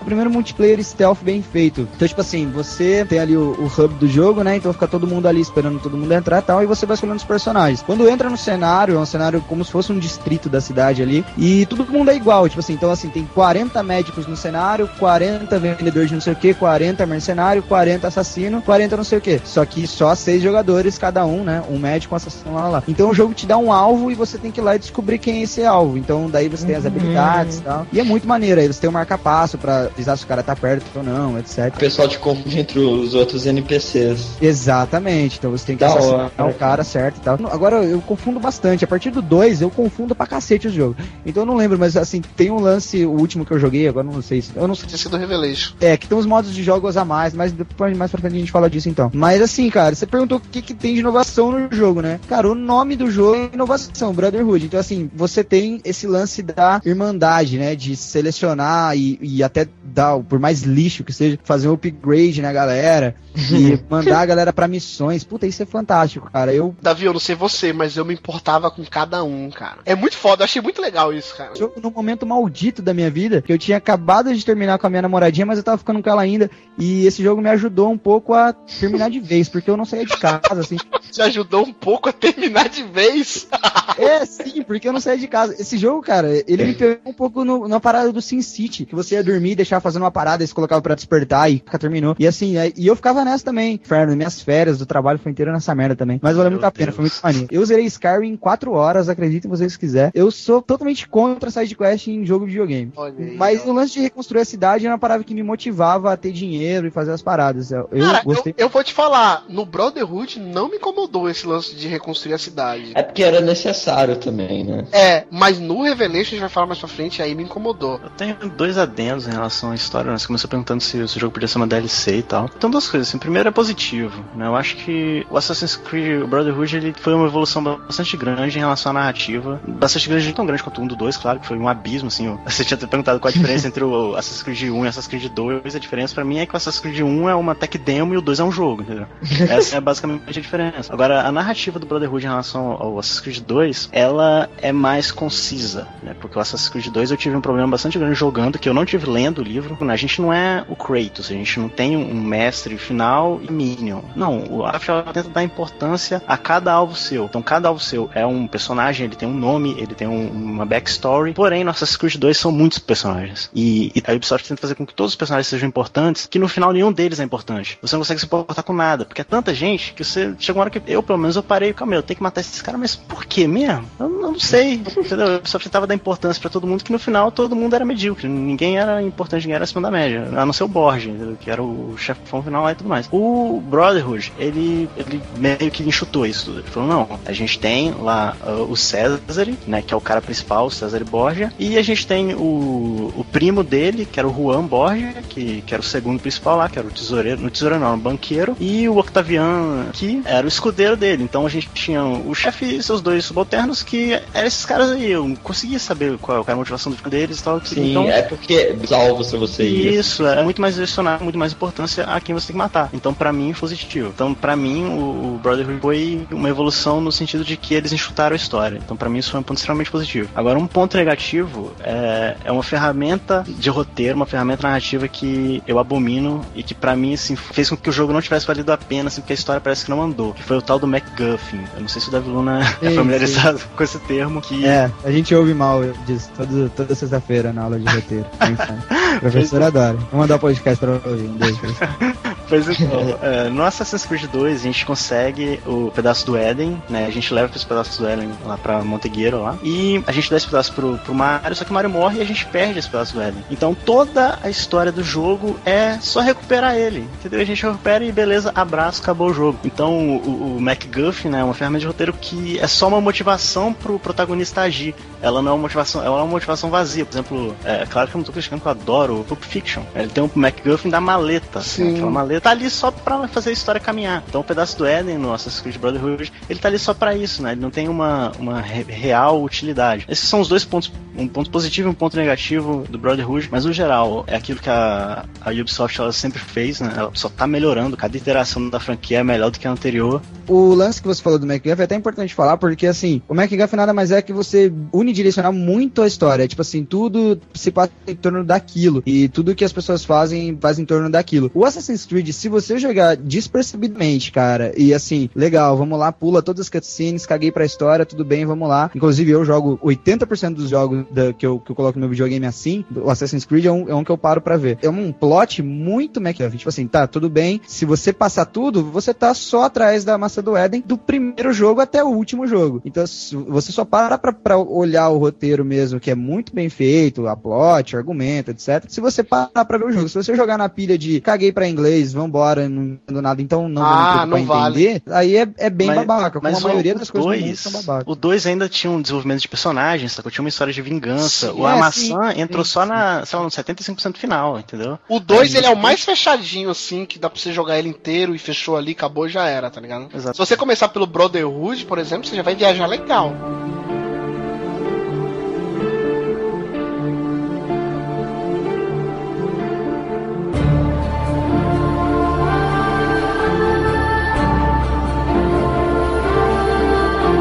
Final do jogo, né, a gente fica cara a cara com o César, que acaba sendo preso pelo exército do Papa, é, Júlio II. Mais uma vez, né, o Ezio não mata o seu rival ali, o seu inimigo. E mesmo derrotado, César consegue escapar da prisão e resolve atacar a cidade de Navarro, na Espanha. E aí o Ezio, com a maçã do Éden recuperada, retorna à Itália, onde resolve esconder esse artefato em um local chamado Templo de Juno, que é uma referência à deusa Sim, Juno. só um detalhe aí, nessa parte do jogo, quando o Edson recupera a maçã e ele tá controlando o pessoal e destruindo os que estão controlando Roma, né? Que ele usa o poder, que sai aquele campo de força em volta dele e destrói todo mundo perto. Aí Eu achei aquela parte do jogo muito corrida, assim, finalzinho assim, tentando apressar. Eu tive essa impressão, Sim. porque acaba essa, uma missão que você tava fazendo e já pula pra próxima. Não tem nem que você saindo da missão, não, não fica mais aberto, fica meio é, linear, se você for pensar. É verdade. E enquanto isso, no presente, é, com base nas memórias do assassino, o Desmond e seus aliados partem em busca desse mesmo local, né? O Templo de Juno, onde apenas Desmond se depara diretamente com essa deusa, né? E aí começa mais uma vez. Eu tenho a impressão, às vezes, que, meu, o que faz a gente gostar tanto de Assassin's Creed, assim, claro que os personagens são carismáticos, tem esse enredo histórico que é muito importante e tudo, mas esses finais, assim, com o Desmond é que deixa a gente maluco, assim, pra, pra saber mais, sabe? Porque sempre. Ah, com certeza. É, sempre- O- o- Eu discordo foda, assim. Desmond ele é o principal, cara. Isso aí é. Você não concorda, Davi? Não, concordo. O que é estranho no Assassin's Creed é que, assim, tudo bem, você tem a plot, vamos dizer, principal, que seria o que são essas coisas, o que são essas pessoas,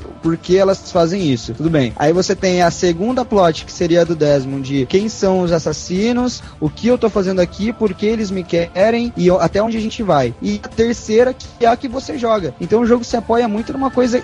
O que eu critico não é, não é assim, pô, a história é uma merda. Não, não é isso. E, tipo assim, os finais são uma merda também não. Tá, a terceira é a que você joga, né? Que é o lance da- das maçãs e, e etc, os artefatos e matar. Mas assim, e tudo se complementa. Mas não se complementa na jogabilidade. Então, assim, você passa o jogo inteiro vendo uma coisa, aí no final eles querem, opa, peraí, plot twist, vamos lá, volta pro Desmond, É, mata isso é mundo e sai fora. E isso, cara, é um argumento que, assim, pra quem escreve do roteiro, sabe? Pô, a gente sabe que isso é maltratar quem tá assistindo É. Uma meio- coisa assim muito fácil de fazer. O final do 2 é assim, o do Brotherhood é assim. Quando o você vê o Desmond de volta assim, pode saber que o jogo tá acabando. É. Exatamente. E aí a gente vê Desmond conversando com essa, entre aspas, deusa, né? E aí, como no outro jogo, que o outra deusa, a Minerva, falou, essa daqui também fala um monte de coisa que o Desmond, o Desmond fica sem entender nada. Eu não É, entendi nada, cara. Ela fala que a humanidade é inocente e ignorante, e logo em seguida começa a controlar o corpo do Desmond e acaba fazendo ele assassinar a Lucy, que até então tava criando até um casal romântico ali. A impressão que eu tinha é que o Desmond estava começando a gostar dela e tudo. É, e uma coisa que a gente não falou, que é muito importante, principalmente no próximo jogo, é que nesse jogo a gente começa a ver o Desmond sofrer aquele mal com Visão. o Optimus, né? Com a Blading Effect. isso, Blading Effect, que ele começa a não ter mais muita noção do que que é a, a memória do Animus lá e a realidade dele, ele começa a confundir. Coisa que é muito explorada no número 16, a gente vai falar lá no, no Revelations, né? Será que a Minerva não controlou ele pra assassinar a. É Lucy o nome da menina, né? É, no caso da Juno. Pra, pra assassinar ela, porque talvez esse seria o pecado, pecado entre mil aspas, capital do fato de que um ser, Hum. é, entre outras aspas, extraordinário, se apaixonando e tendo relações por um outro ser humano. Isso fica claro no Revelation, mas eu já vou falar. Na verdade, a, a Lucy, ela é uma templária.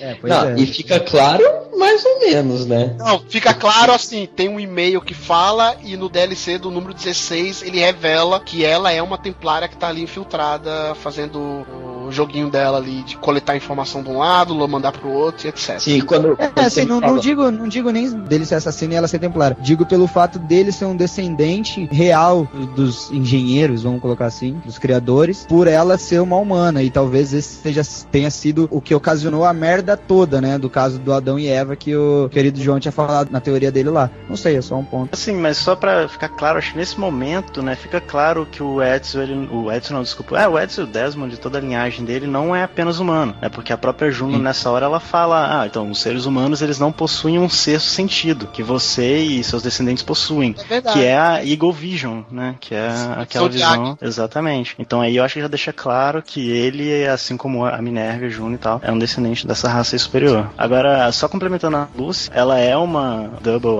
agent, né, da, ela é uma agente dupla do- dos, dos Templários, mas na verdade ela é uma agente tripla, porque ela nasceu como assassina. Ela, é, ela foi treinada como assassina e tudo mais, tanto que ela foi treinada pelo pai do Desmond, só que fora do grupo, porque ela sempre foi treinada para ser uma agente dupla. Então ela foi treinada com o objetivo de se infiltrar nos Templários para passar informação para os assassinos. Só que quando ela foi, quando ela saiu do grupo, foi, começou a ser treinada eh, exclusivamente pelo pai do Desmond, acabou entrando pro, pros Templários, ela acabou mudando de lado lá dentro. Então ela foi, fez de conta que tava fazendo É. um joguinho pros assassinos, mas na Eu verdade. espero, eu espero que no 3 eles expliquem melhor isso dela, né? Porque, Eu acho que nem vai tocar no assunto, Igor. Pô, eu não gostei muito da explicação, cara. Do nada falou isso. Se você não jogar DLC, você nem fica sabendo. Se você não ler aquele e-mail. Mas isso tá é o mal dessa geração, cara. Hoje é tudo por DLC, velho.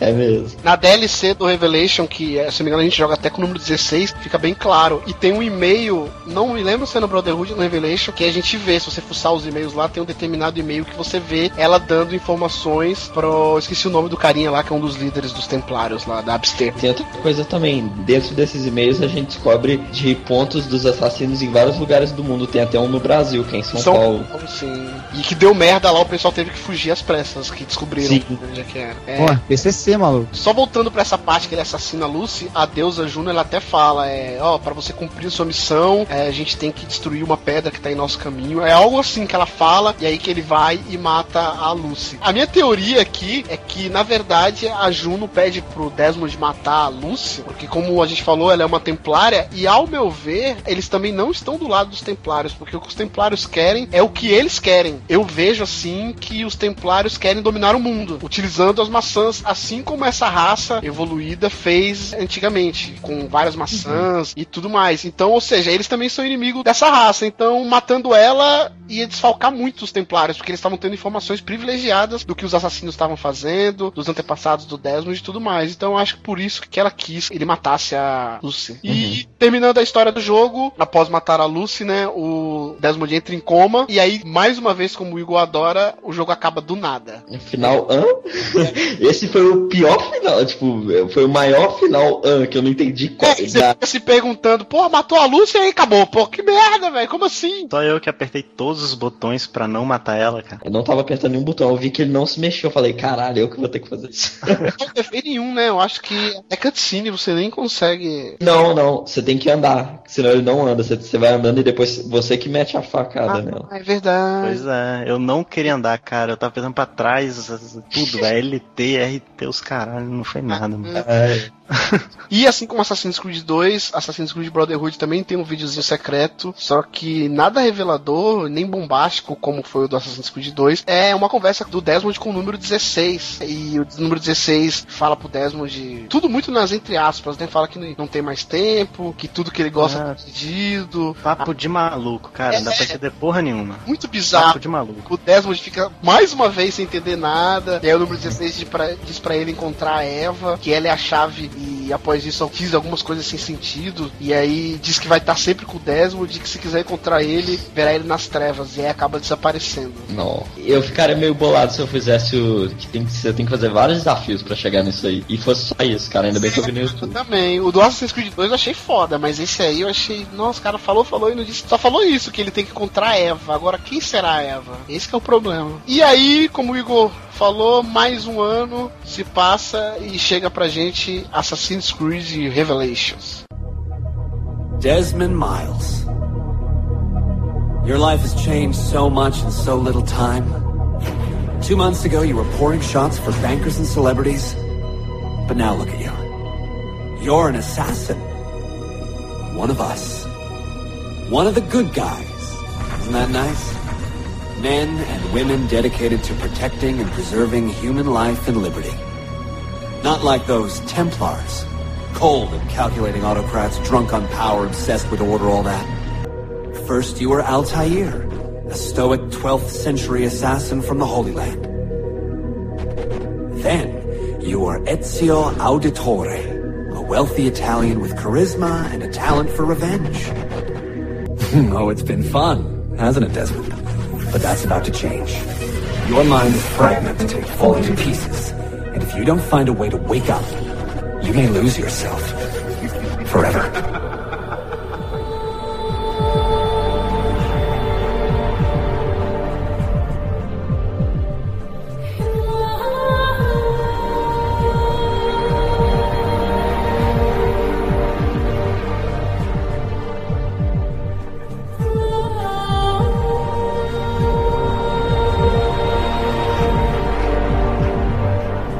Então, Assassin's Creed Revelations foi lançado para PlayStation 3 e Xbox 360 no dia 15 de novembro de 2011 e pro PC só chegou em 2 de dezembro. Aliás, eu fico muito puto com esses atrasos pro PC. Ele é o último jogo que a gente joga com o Ezio e o último jogo que se passa na época do Renascimento. Além de trazer os menus e legendas em português mais uma vez, né, do Brasil, ele também trouxe um modo multiplayer melhor e teve a nota de 80 da crítica e vendeu cerca de 7 milhões de unidades até agora. Vamos pra sinopse do jogo que após os acontecimentos do Assassin's Creed Brotherhood, o Desmond ele entrou em coma, que nem a gente viu, né, e ficou preso no Animus. E ele acaba parando numa ilha que tá dentro do Animus, né, uma ilha virtual, e ele começa a reviver as últimas memórias do Ezio. Só que aí que tá, cara, por que, que o Animus ficou preto do nada? Ué, ele era todo branco o Animus. Por que ele ficou negro do nada? Na verdade, ele tá preso no sistema do Animus, que quando dá algum BO com a pessoa lá, com a memória dele lá, ele, ele tem várias memórias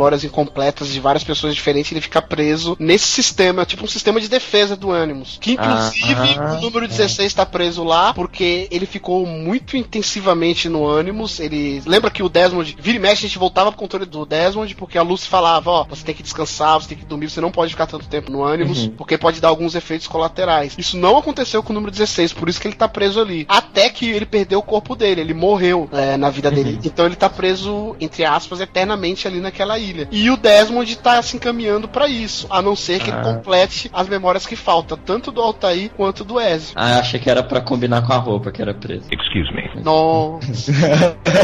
Mas aí a gente volta é, a reviver as memórias do Ezio, só que em 1511, um Ezio mais velho já, né? E que tá em busca dos segredos escondidos pelo Altair, que ele deixou em Maciaf, que era o antigo lar da Ordem dos Assassinos. Só que o, o Ezio acaba sendo surpreendido pelos Templários, que eles começam uma corrida pra achar essas cinco chaves que onde tá preso o lugar que o Ezio quer entrar, que o Altair deixou. Ele é lacrado por cinco chaves que tem memórias do Altair e que foram escondidas pelo explorador Nicolau Polo, pai do Marco Polo que a gente vai ver no jogo, e que se essas chaves caíssem nas mãos dos Templários, elas poderiam destruir os segredos não só dos assassinos, mas de toda a história da humanidade. Bacana que sempre que você pega uma chave dessas, você assume o controle do Altair e volta para os lugares do primeiro jogo, né? Então você vê um pouquinho da história do Altair na época que o jogo foi feito em 2011, então já tá bem mais evoluído, foi até bacana ver ele para quem tinha jogado um rever Maciaf, rever os lugares do 1, então é bem bacana mesmo. Pra O Ezio, assim como nós, ele não entendeu nada do que aconteceu. e assim como nós, né, a gente jogou o Brotherhood e a gente saiu correndo, foi pra Wikipedia ler o que aconteceu. E o Ezio, como ele não tinha Wikipedia, ele foi pra Maziaf procurar os escritos do Altair. Se eu não me engano, no início ele falou alguma coisa que o pai dele disse que tinha isso. No Assassin's Creed 2, a gente corre atrás dos codex que o Altair escreveu ao longo da Sim. vida dele. Então, eu acredito que o Ezio já tinha uma ideia de que o Altair ele tinha virado meio que um scholar, né? Ele virou o mentor dos assassinos. E um adendo, as armas que o Ezio usa, todas foram feitas pelo Altair. Inclusive aquele lance de não perder o dedo lá, eu não lembro, o Ezio não chega a perder o dedo, né? Ah, mas aquilo lá foi uma adaptação do Davin. Sim, mas baseado na tecnologia, entre aspas, usada pelo Altair. Inclusive as armas de fogo, que eu acho que não deveria existir. Nunca um assassino que é totalmente stealth usando tiro pra matar os outros, mas beleza, tem, foi descoberta do Altair. Ele que moldou pra deixar de um jeito pra um assassino usar. Sim, a gente até vê essa arma pela primeira vez na, na mão do Altair nesse jogo. Sim. E aí, como o Igor falou, cada chave dessa que a gente pega, a gente acaba revivendo é, uma época do Altair. Porque até então a gente terminou o Assassin's Creed 1. Quem jogou, terminou. Quem não jogou, só viu o videozinho. E não soube mais nada da história dele, né? Ficou meio que mal contado. E eu achei muito foda as participações dele no Assassin's Creed Revelation, cara. Eu fiquei fã do Altair depois de jogar esse jogo. Muito bom a gente vê o Altair antes do jogo e depois do jogo, ele velhinho, a gente vê várias fases da vida dele. É, o jogo já começa com uma CG muito foda, uma coisa que a gente não tinha visto ainda num Assassin's Creed, né? Que é o, o Ezio ele indo pra Maciaf, então a gente vê ele brigando. É, foi até no trailer do jogo tinha essa CG. Então foi bem bacana que teve ela. O Ezio acho que ele tá com os efeitos ainda, né? Da exposição que ele teve. E ele fica vendo o Altair do passado. E aí, após ele descobrir tudo isso, o Ezio vai pra Constantinopla. Lá ele conhece o Yusuf, que é líder dos assassinos, que vai ajudar ele, né? E aí ele ensina pra gente uma nova técnica que eu gostei bastante, que é a lâmina gancho. Que a gente consegue. É até que mentiroso, né? O cara dá um salto incrível ali com a lâmina ali na... pra escalar os locais. Cara, como é bom. Tirolesa lá com esse gancho. Ele tem essa utilidade de descer de tirolesa ou escalar bem mais rápido. Mesmo quando não dava, eu tentava, cara. Salto duplo assim pra poupar tempo. É muito legal, cara.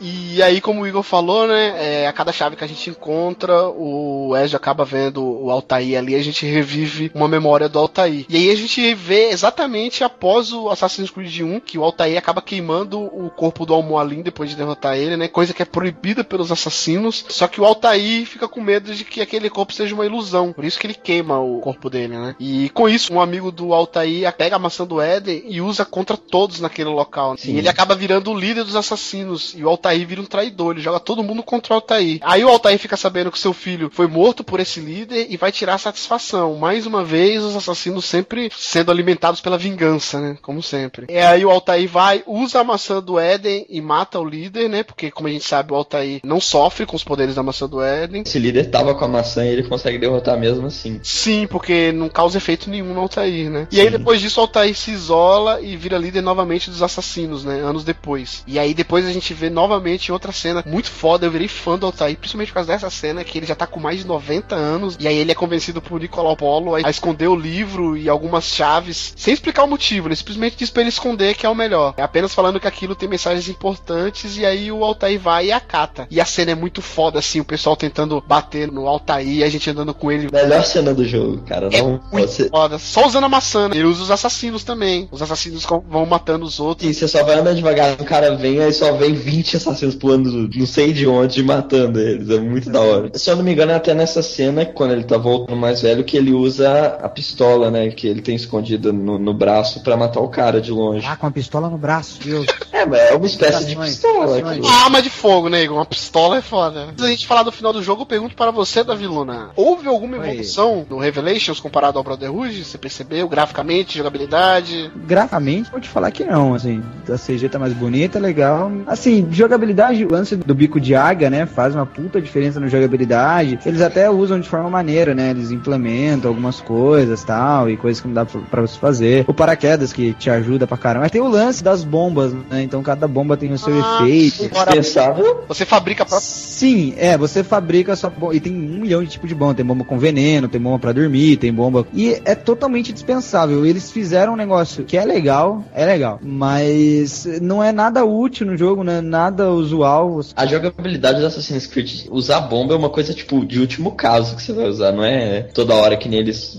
põem Não, é legal, assim, é muito maneiro, é muito assim, só que não é, não é assim, tipo assim, puta, tô aqui em cima do telhado, eu preciso jogar a bomba pra matar a galera ali, senão todo mundo vai me ver. Não, você não precisa. Mas assim, é legal e é muito maneiro você jogar bomba ficar todo mundo perdido, você vai lá e mata um a um sem ninguém te ver e a bomba some. É, Esse lance das bombas eles colocaram até pra chamar atenção, né? E até tem um tutorialzinho que, ah, tá aquele local tá livre, você usa a bomba naquele local, atrai a atenção dos inimigos, e aí, como o Davi falou, você vai e mata um outro soldado e depois mata aquele. É meio que stealth. Acho que quesito história, acho que acaba. É difícil falar que é, me- que é o melhor, assim. é- Eu, eu posso dizer com certeza que é o jogo mais cinematográfico, assim. que Ah, você com vê certeza. cenas que- Ah, isso com certeza. Mostra que eles aprenderam bastante. A história também é que eu mais gostei, isso é uma coisa individual, né? Inclusive cenários, tudo. E pra mim é o melhor jogo da série. Inclusive tem o lance do Tower Defense também, que eu, puta. Todo não, né? Ah, cara, eu adorei isso. Ah, puta que pariu. Eu achei Ah, legal cara, pra fazer uma duas vezes, depois já. E é que eu sou o tipo de pessoa que tô no trabalho e alguém olhou pro lado, eu tô jogando Tower Defense no, no celular. Eu gosto muito, muito desse tipo de jogo. Bizarro, do nada o jogo que é, é de um estilo muda completamente. Se eu não me engano, obrigatório é uma vez. Só sobre a motivação do Ezio, eu achei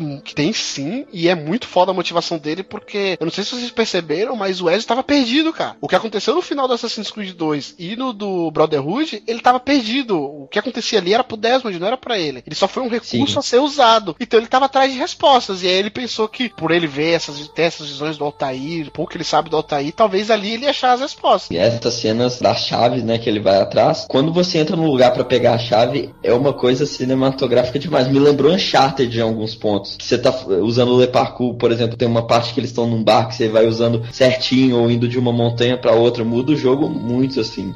e, e não é que nem no 2, por exemplo, que às vezes pra você pegar a roupa secreta você entrava nesses lugares que eram diferentes, mas que eu achava meio chato. E isso aí eu achei muito bacana. Eu vou te dizer que em alguns momentos foi cinematográfico pra pior.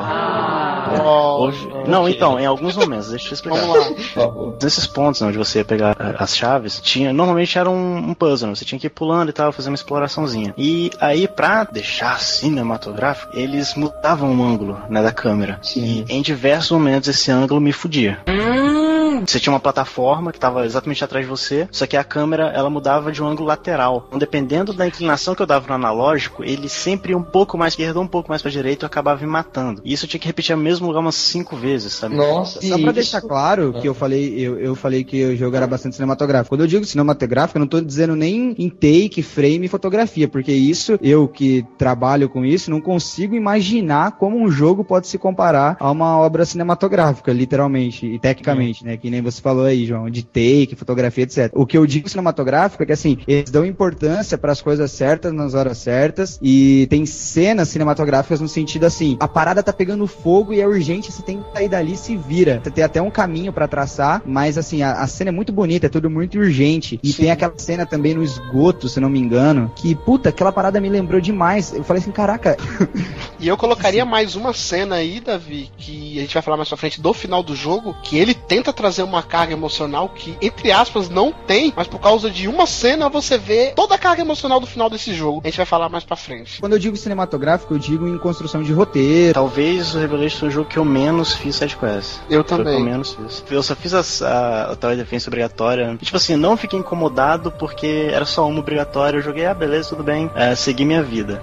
Mas estava muito afim de ver a história, então não parei pra ver nada extra. Assim, eu, eu, por mais que todo mundo discorde, eu acho que o melhor uso de economia foi no 2, entendeu? Eu, foi a única cidade que eu vi realmente o crescimento. Porra, que foda que eu tô construindo uma cidade através do meu esforço. Eu não senti isso muito no Brotherhood, talvez também porque eu não me, não me senti motivado a fazer isso muito. E no Revelation eu também não, não fui muito atrás disso, eu não fiz muitas quests de, de ferreiro, quests de banqueiro, eu, eu não fiz nada disso. Eu quis realmente apanhar a jornada quase que espiritual do, do Ezio em busca de respostas. Cara, já que a gente tá aqui nesse papo bacana, muito gostoso, muito bonito, deixa eu perguntar pra vocês, vocês fazem sidequests de jogos? Porque eu sou xingado severamente, né? Porque eu não fiz uma sidequest do Skyrim. E eu não faço sidequest dos jogos, cara, não faço.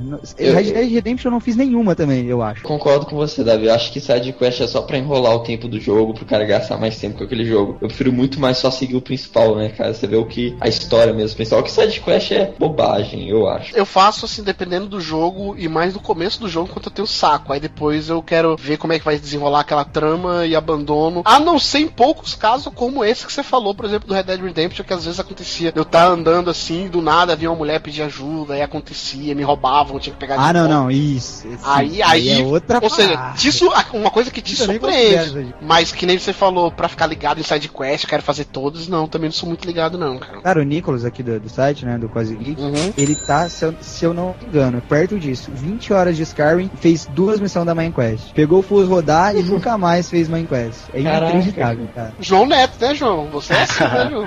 Então, pois é, eu, tipo assim, o próprio Davi ele falou, né, comentou do sentimento de urgência que tem no Revelations e eu concordo. Ele é um jogo que consegue fazer isso com elegância, né, porque eu odeio quando o jogo te bota num, momento de urgência, mas ele força essa urgência de forma artificial colocando um timer do lado ali, sacou? Você tem um Sim. minuto pra fazer isso. Isso pra mim é o cúmulo da preguiça, sabe? E o Revelations ele quase que não tem isso, então pra mim é um ponto extremamente positivo. E, vem falando agora de side quest, eu faço bastante side quest, mas quando eu meio que eu, tipo assim, o NPC falou, pô, tem uma casa pegando fogo ali, vai lá ajudar. Aí eu vou pro outro lado e começo a ajudar a mulher pra atravessar a rua, entendeu? Isso pra mim não existe.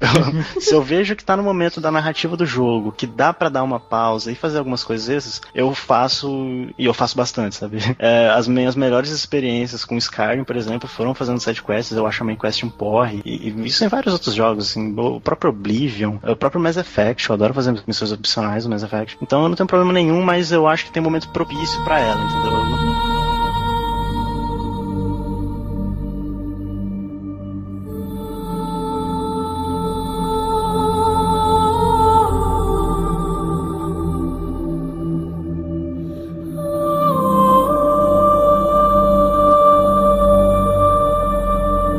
Aí, terminando o jogo, final, após resolver os enigmas das cinco chaves e ter ela em segurança, voltamos ao controle do Desmond e aí a gente vai pra aquela ilha bizarra junto com o número 16 e a gente vê que a ilha tá sendo destruída, né? E aí o número 16 diz que aquela destruição é a destruição da mente dele que tava agendado, né? Da, da mente do Desmond, que já tava sendo agendado. E aí, parecendo que vai matar o Desmond, ele dá um abração forte, assim, de amigo de brother mesmo, sabe? De brotherhood do, do Desmond. E só que aí, na verdade, ele tá dando toda a energia dele pro Desmond e aí, bizarramente, ele desaparece. E aí a gente volta pro controle do Ezio com a companhia de Sofia, grande Sofia, né? a- o amor da vida do Ezio, na biblioteca onde ele utiliza as chaves que ele achou, né? E acaba entrando naquela sala secreta e lá dentro ele encontra os ossos de Altair. Daí a gente vai pra última memória do Altair. Quando ele olha pros ossos, é muito. Aí é o crescente do final desse jogo que eu acho extraordinário, cara. Que aí a gente vai pra memória do Altair, onde ele se despede do filho, já bem velho, né? E entra nessa sala e, e guarda a maçã do Éden, com, com os passos bem devagarzinho mesmo. Eu acho que ali ele tem o quê? Uns 100 anos, não tem ali? Porque na última vez que a gente controla ele, ele tem 90. Ali ele deve ter mais de 100 Ele tem anos. 90 e poucos. É. É. 91, 92. E ali, resumidamente, ele vai, senta na cadeira depois de guardar a maçã, né? E aceita o próprio destino dele, que é morrer ali, ser a última barreira de defesa ali, né? Caso alguém venha interferir ali com a maçã do Éden. E a mesma cadeira que o Ezio vê os ossos do Altair. E aí é aquela cena que eu falei maravilhosa daquilo que o Davi falou, que a câmera dá um 360 graus assim, a gente vê o Altair sentado e conforme a câmera vai mudando, a gente vê a visão do Ezio sentado ali, a transformação de assassinos ali é muito foda, uma das cenas mais lindas que eu já vi nos videogames. Emocionante mesmo, cara, muito bonita. E só um adendo sobre esse final do jogo, que eu também pensei numa outra coisa. A gente aqui falou da questão das maçãs do Eren, dos artefatos, que existem vários. A gente viu daquele videozinho que eles estavam fabricando vários, né? Na verdade, isso aqui que a gente tá vendo não é nada, né? Porque isso tudo é uma luta por dois artefatos. Mas no mundo devem existir inúmeros artefatos desses. Eu acho que, tipo assim, quando a primeira vez que o Altair pega a maçã, mostra na localização. Então são uns 15 mais ou menos. Não são tantos. Ah, será? É, pode ser, pode ser, é verdade. O Ezio, é, depois de ver os ossos do Altair, ele vê que atrás da cadeira tá a maçã do Éden, né? E aí ele entende que aquilo não é para ele. Sendo que ali já é uma outra maçã do Éden, porque o Ezio já tem uma, não é isso? Ele se recusa a pegar a maçã. Sim, porque ali ele já entende meio que o propósito daquilo ali. E aí ele se toca que aquilo ali não é para ele, mas sim pro fantasma, que ele considera o fantasma o Desmond, né? E aí nesse momento ele tem a imagem do Desmond, que é outra cena foda. E aí ele acaba falando com o Desmond, e aí o Ezio diz que já cumpriu a missão dele, que agora é com o Ezio. E ele toca no ombro do Desmond, assim, da figura dele. E nesse momento aparece mais uma vez um deus, sabe lá Deus qual, que ele não assume a identidade dele, e diz pro Desmond que num passado distante, para evitar o fim do mundo, eles construíram muitos locais de trabalho no, no subterrâneo. E para que eles não fossem afetados pelo que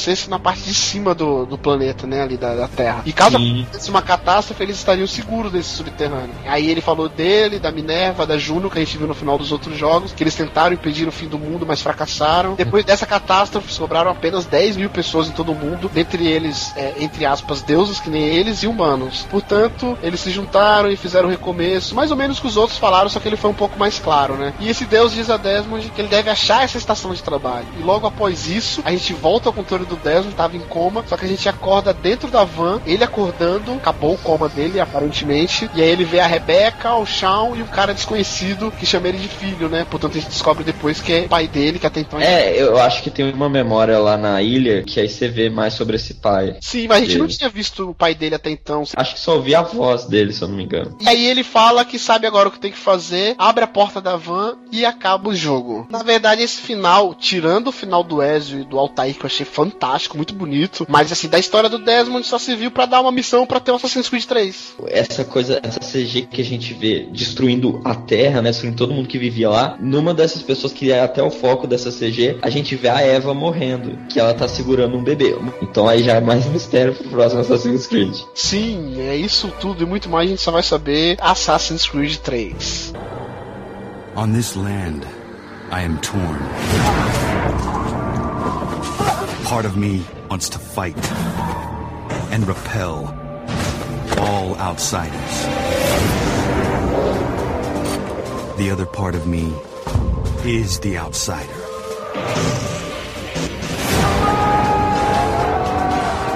In the name of liberty, I will fight the enemy. Regardless of their allegiance. Men of courage write history of this day, the future of our land depends on those who are truly free.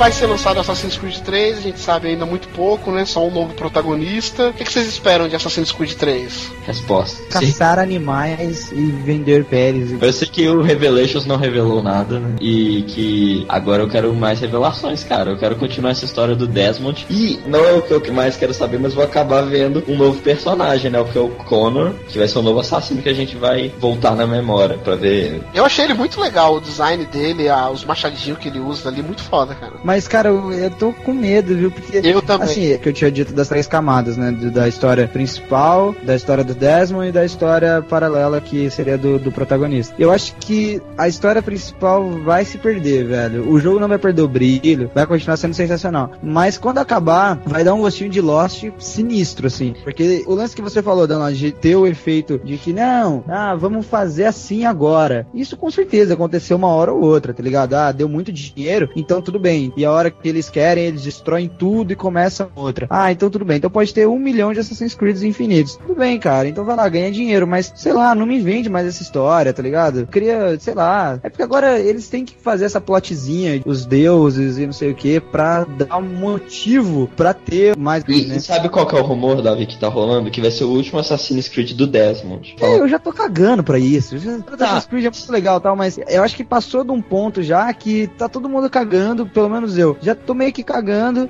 e só quero jogar o jogo que é muito maneiro, tá ligado? Já me convenceram a comprar o jogo, tudo bem. Eu acho que eles deveriam falar assim, galera, a história acaba no Assassin's Creed 5. Temos um final, tá ligado? É, e não ficar nessa É. incógnita assim, até quando vai ninguém sabe, a Ubisoft nos pronuncia. Ah, cara, mas não quer É, cumprir. vai, ter- vai sair no Assassin's Creed 5, mas antes vai ter o Assassin's Creed, aí vai ter os spin-offs, vai ter diferentes, vai ter... É um caça-níquel.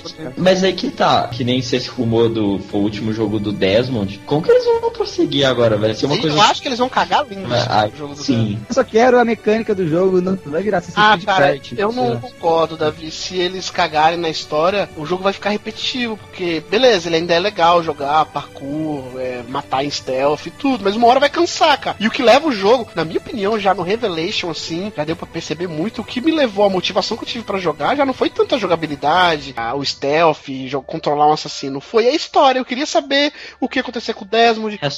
Respostas. Pra mim, a história ali já deu. E acho que assim, acho que se tornaria repetitivo se voltasse lá na Renascença ou alguma coisa. Mas assim, cara, é uma plot que tem tantas possibilidades, igual a gente falou no começo. Você pode fazer um Assassin's Creed na Segunda Guerra, na Primeira Guerra, sei lá, com Alexandre o Grande, por que não? Na mitologia de não sei o que. E fantástico, cara, fantástico. Eu acho que é um. É, é realmente, quando a galera fala, ah, vai ter Assassin's Creed pra sempre. Puta, pra mim tá sensacional. Inventa uma história aí de, de fundo de pano e beleza. Eu sei que uma hora ou outra eles vão cagar na história, então já não tô me importando Ah, e isso. tem um detalhe também que o pessoal do Brasil, o jogo vai vir dublado em português do Brasil, né? E que ele vai ter cenas que se passam no Brasil, na parte do Desmond, né? E eu assisti uma entrevista com. Eu não lembro o nome exatamente do cara, é Felipe Manucci, algo assim. Ele é o diretor criativo do- da, da franquia Assassin's Creed. E o, o Porta ele perguntou, né? Tem alguma coisa pro, pra fãs brasileiros? Vai ter na BGS agora. E o cara falou: é, vai ter uma surpresa pros fãs brasileiros sim no, no jogo. Nossa, já tô até vendo o Desmond chegando no Brasil e a Dilma e o Lula caçando ele porque o pessoal do PT são tudo templários, tá ligado? Caraca, isso seria maneiríssimo. Inclusive, PT é partido dos Templários, caso você não saiba. O maior enigma do Assassin's Creed, cara.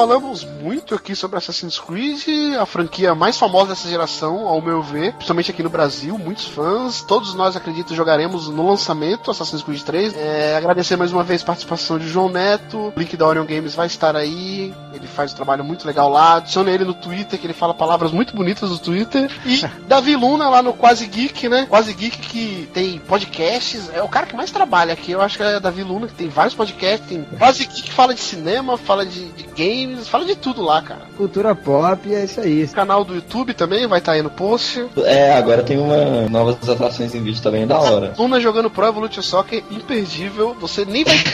não, eu duvido você eh, saber qual time que ele torce nesse vídeo. Ah, não, mas eu falo, isso é tá explícito.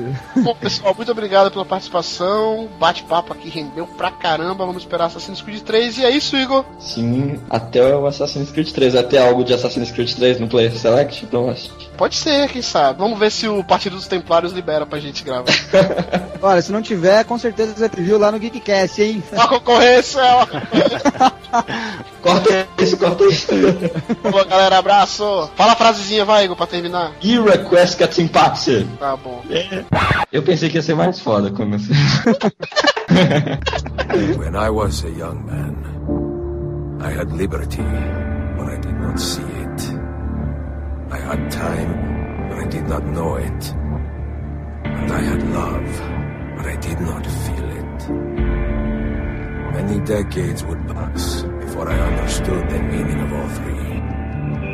And now, in the twilight of my life, this understanding has passed into contentment.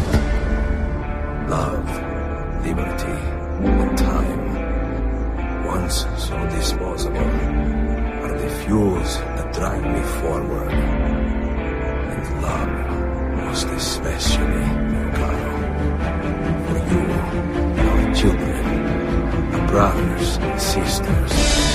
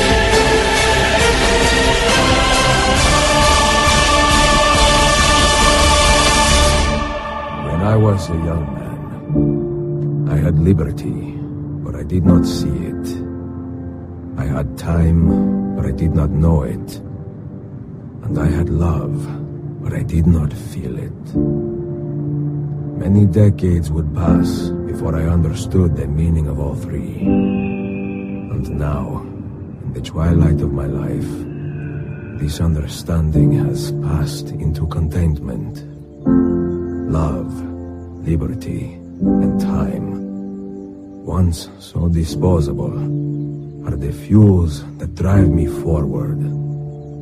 And love, most especially, mio caro, for you, our children, our brothers and sisters, and for the vast and wonderful world that gave us life and keeps us guessing endless affection, mio Sofia. Forever yours, Ezio Auditore.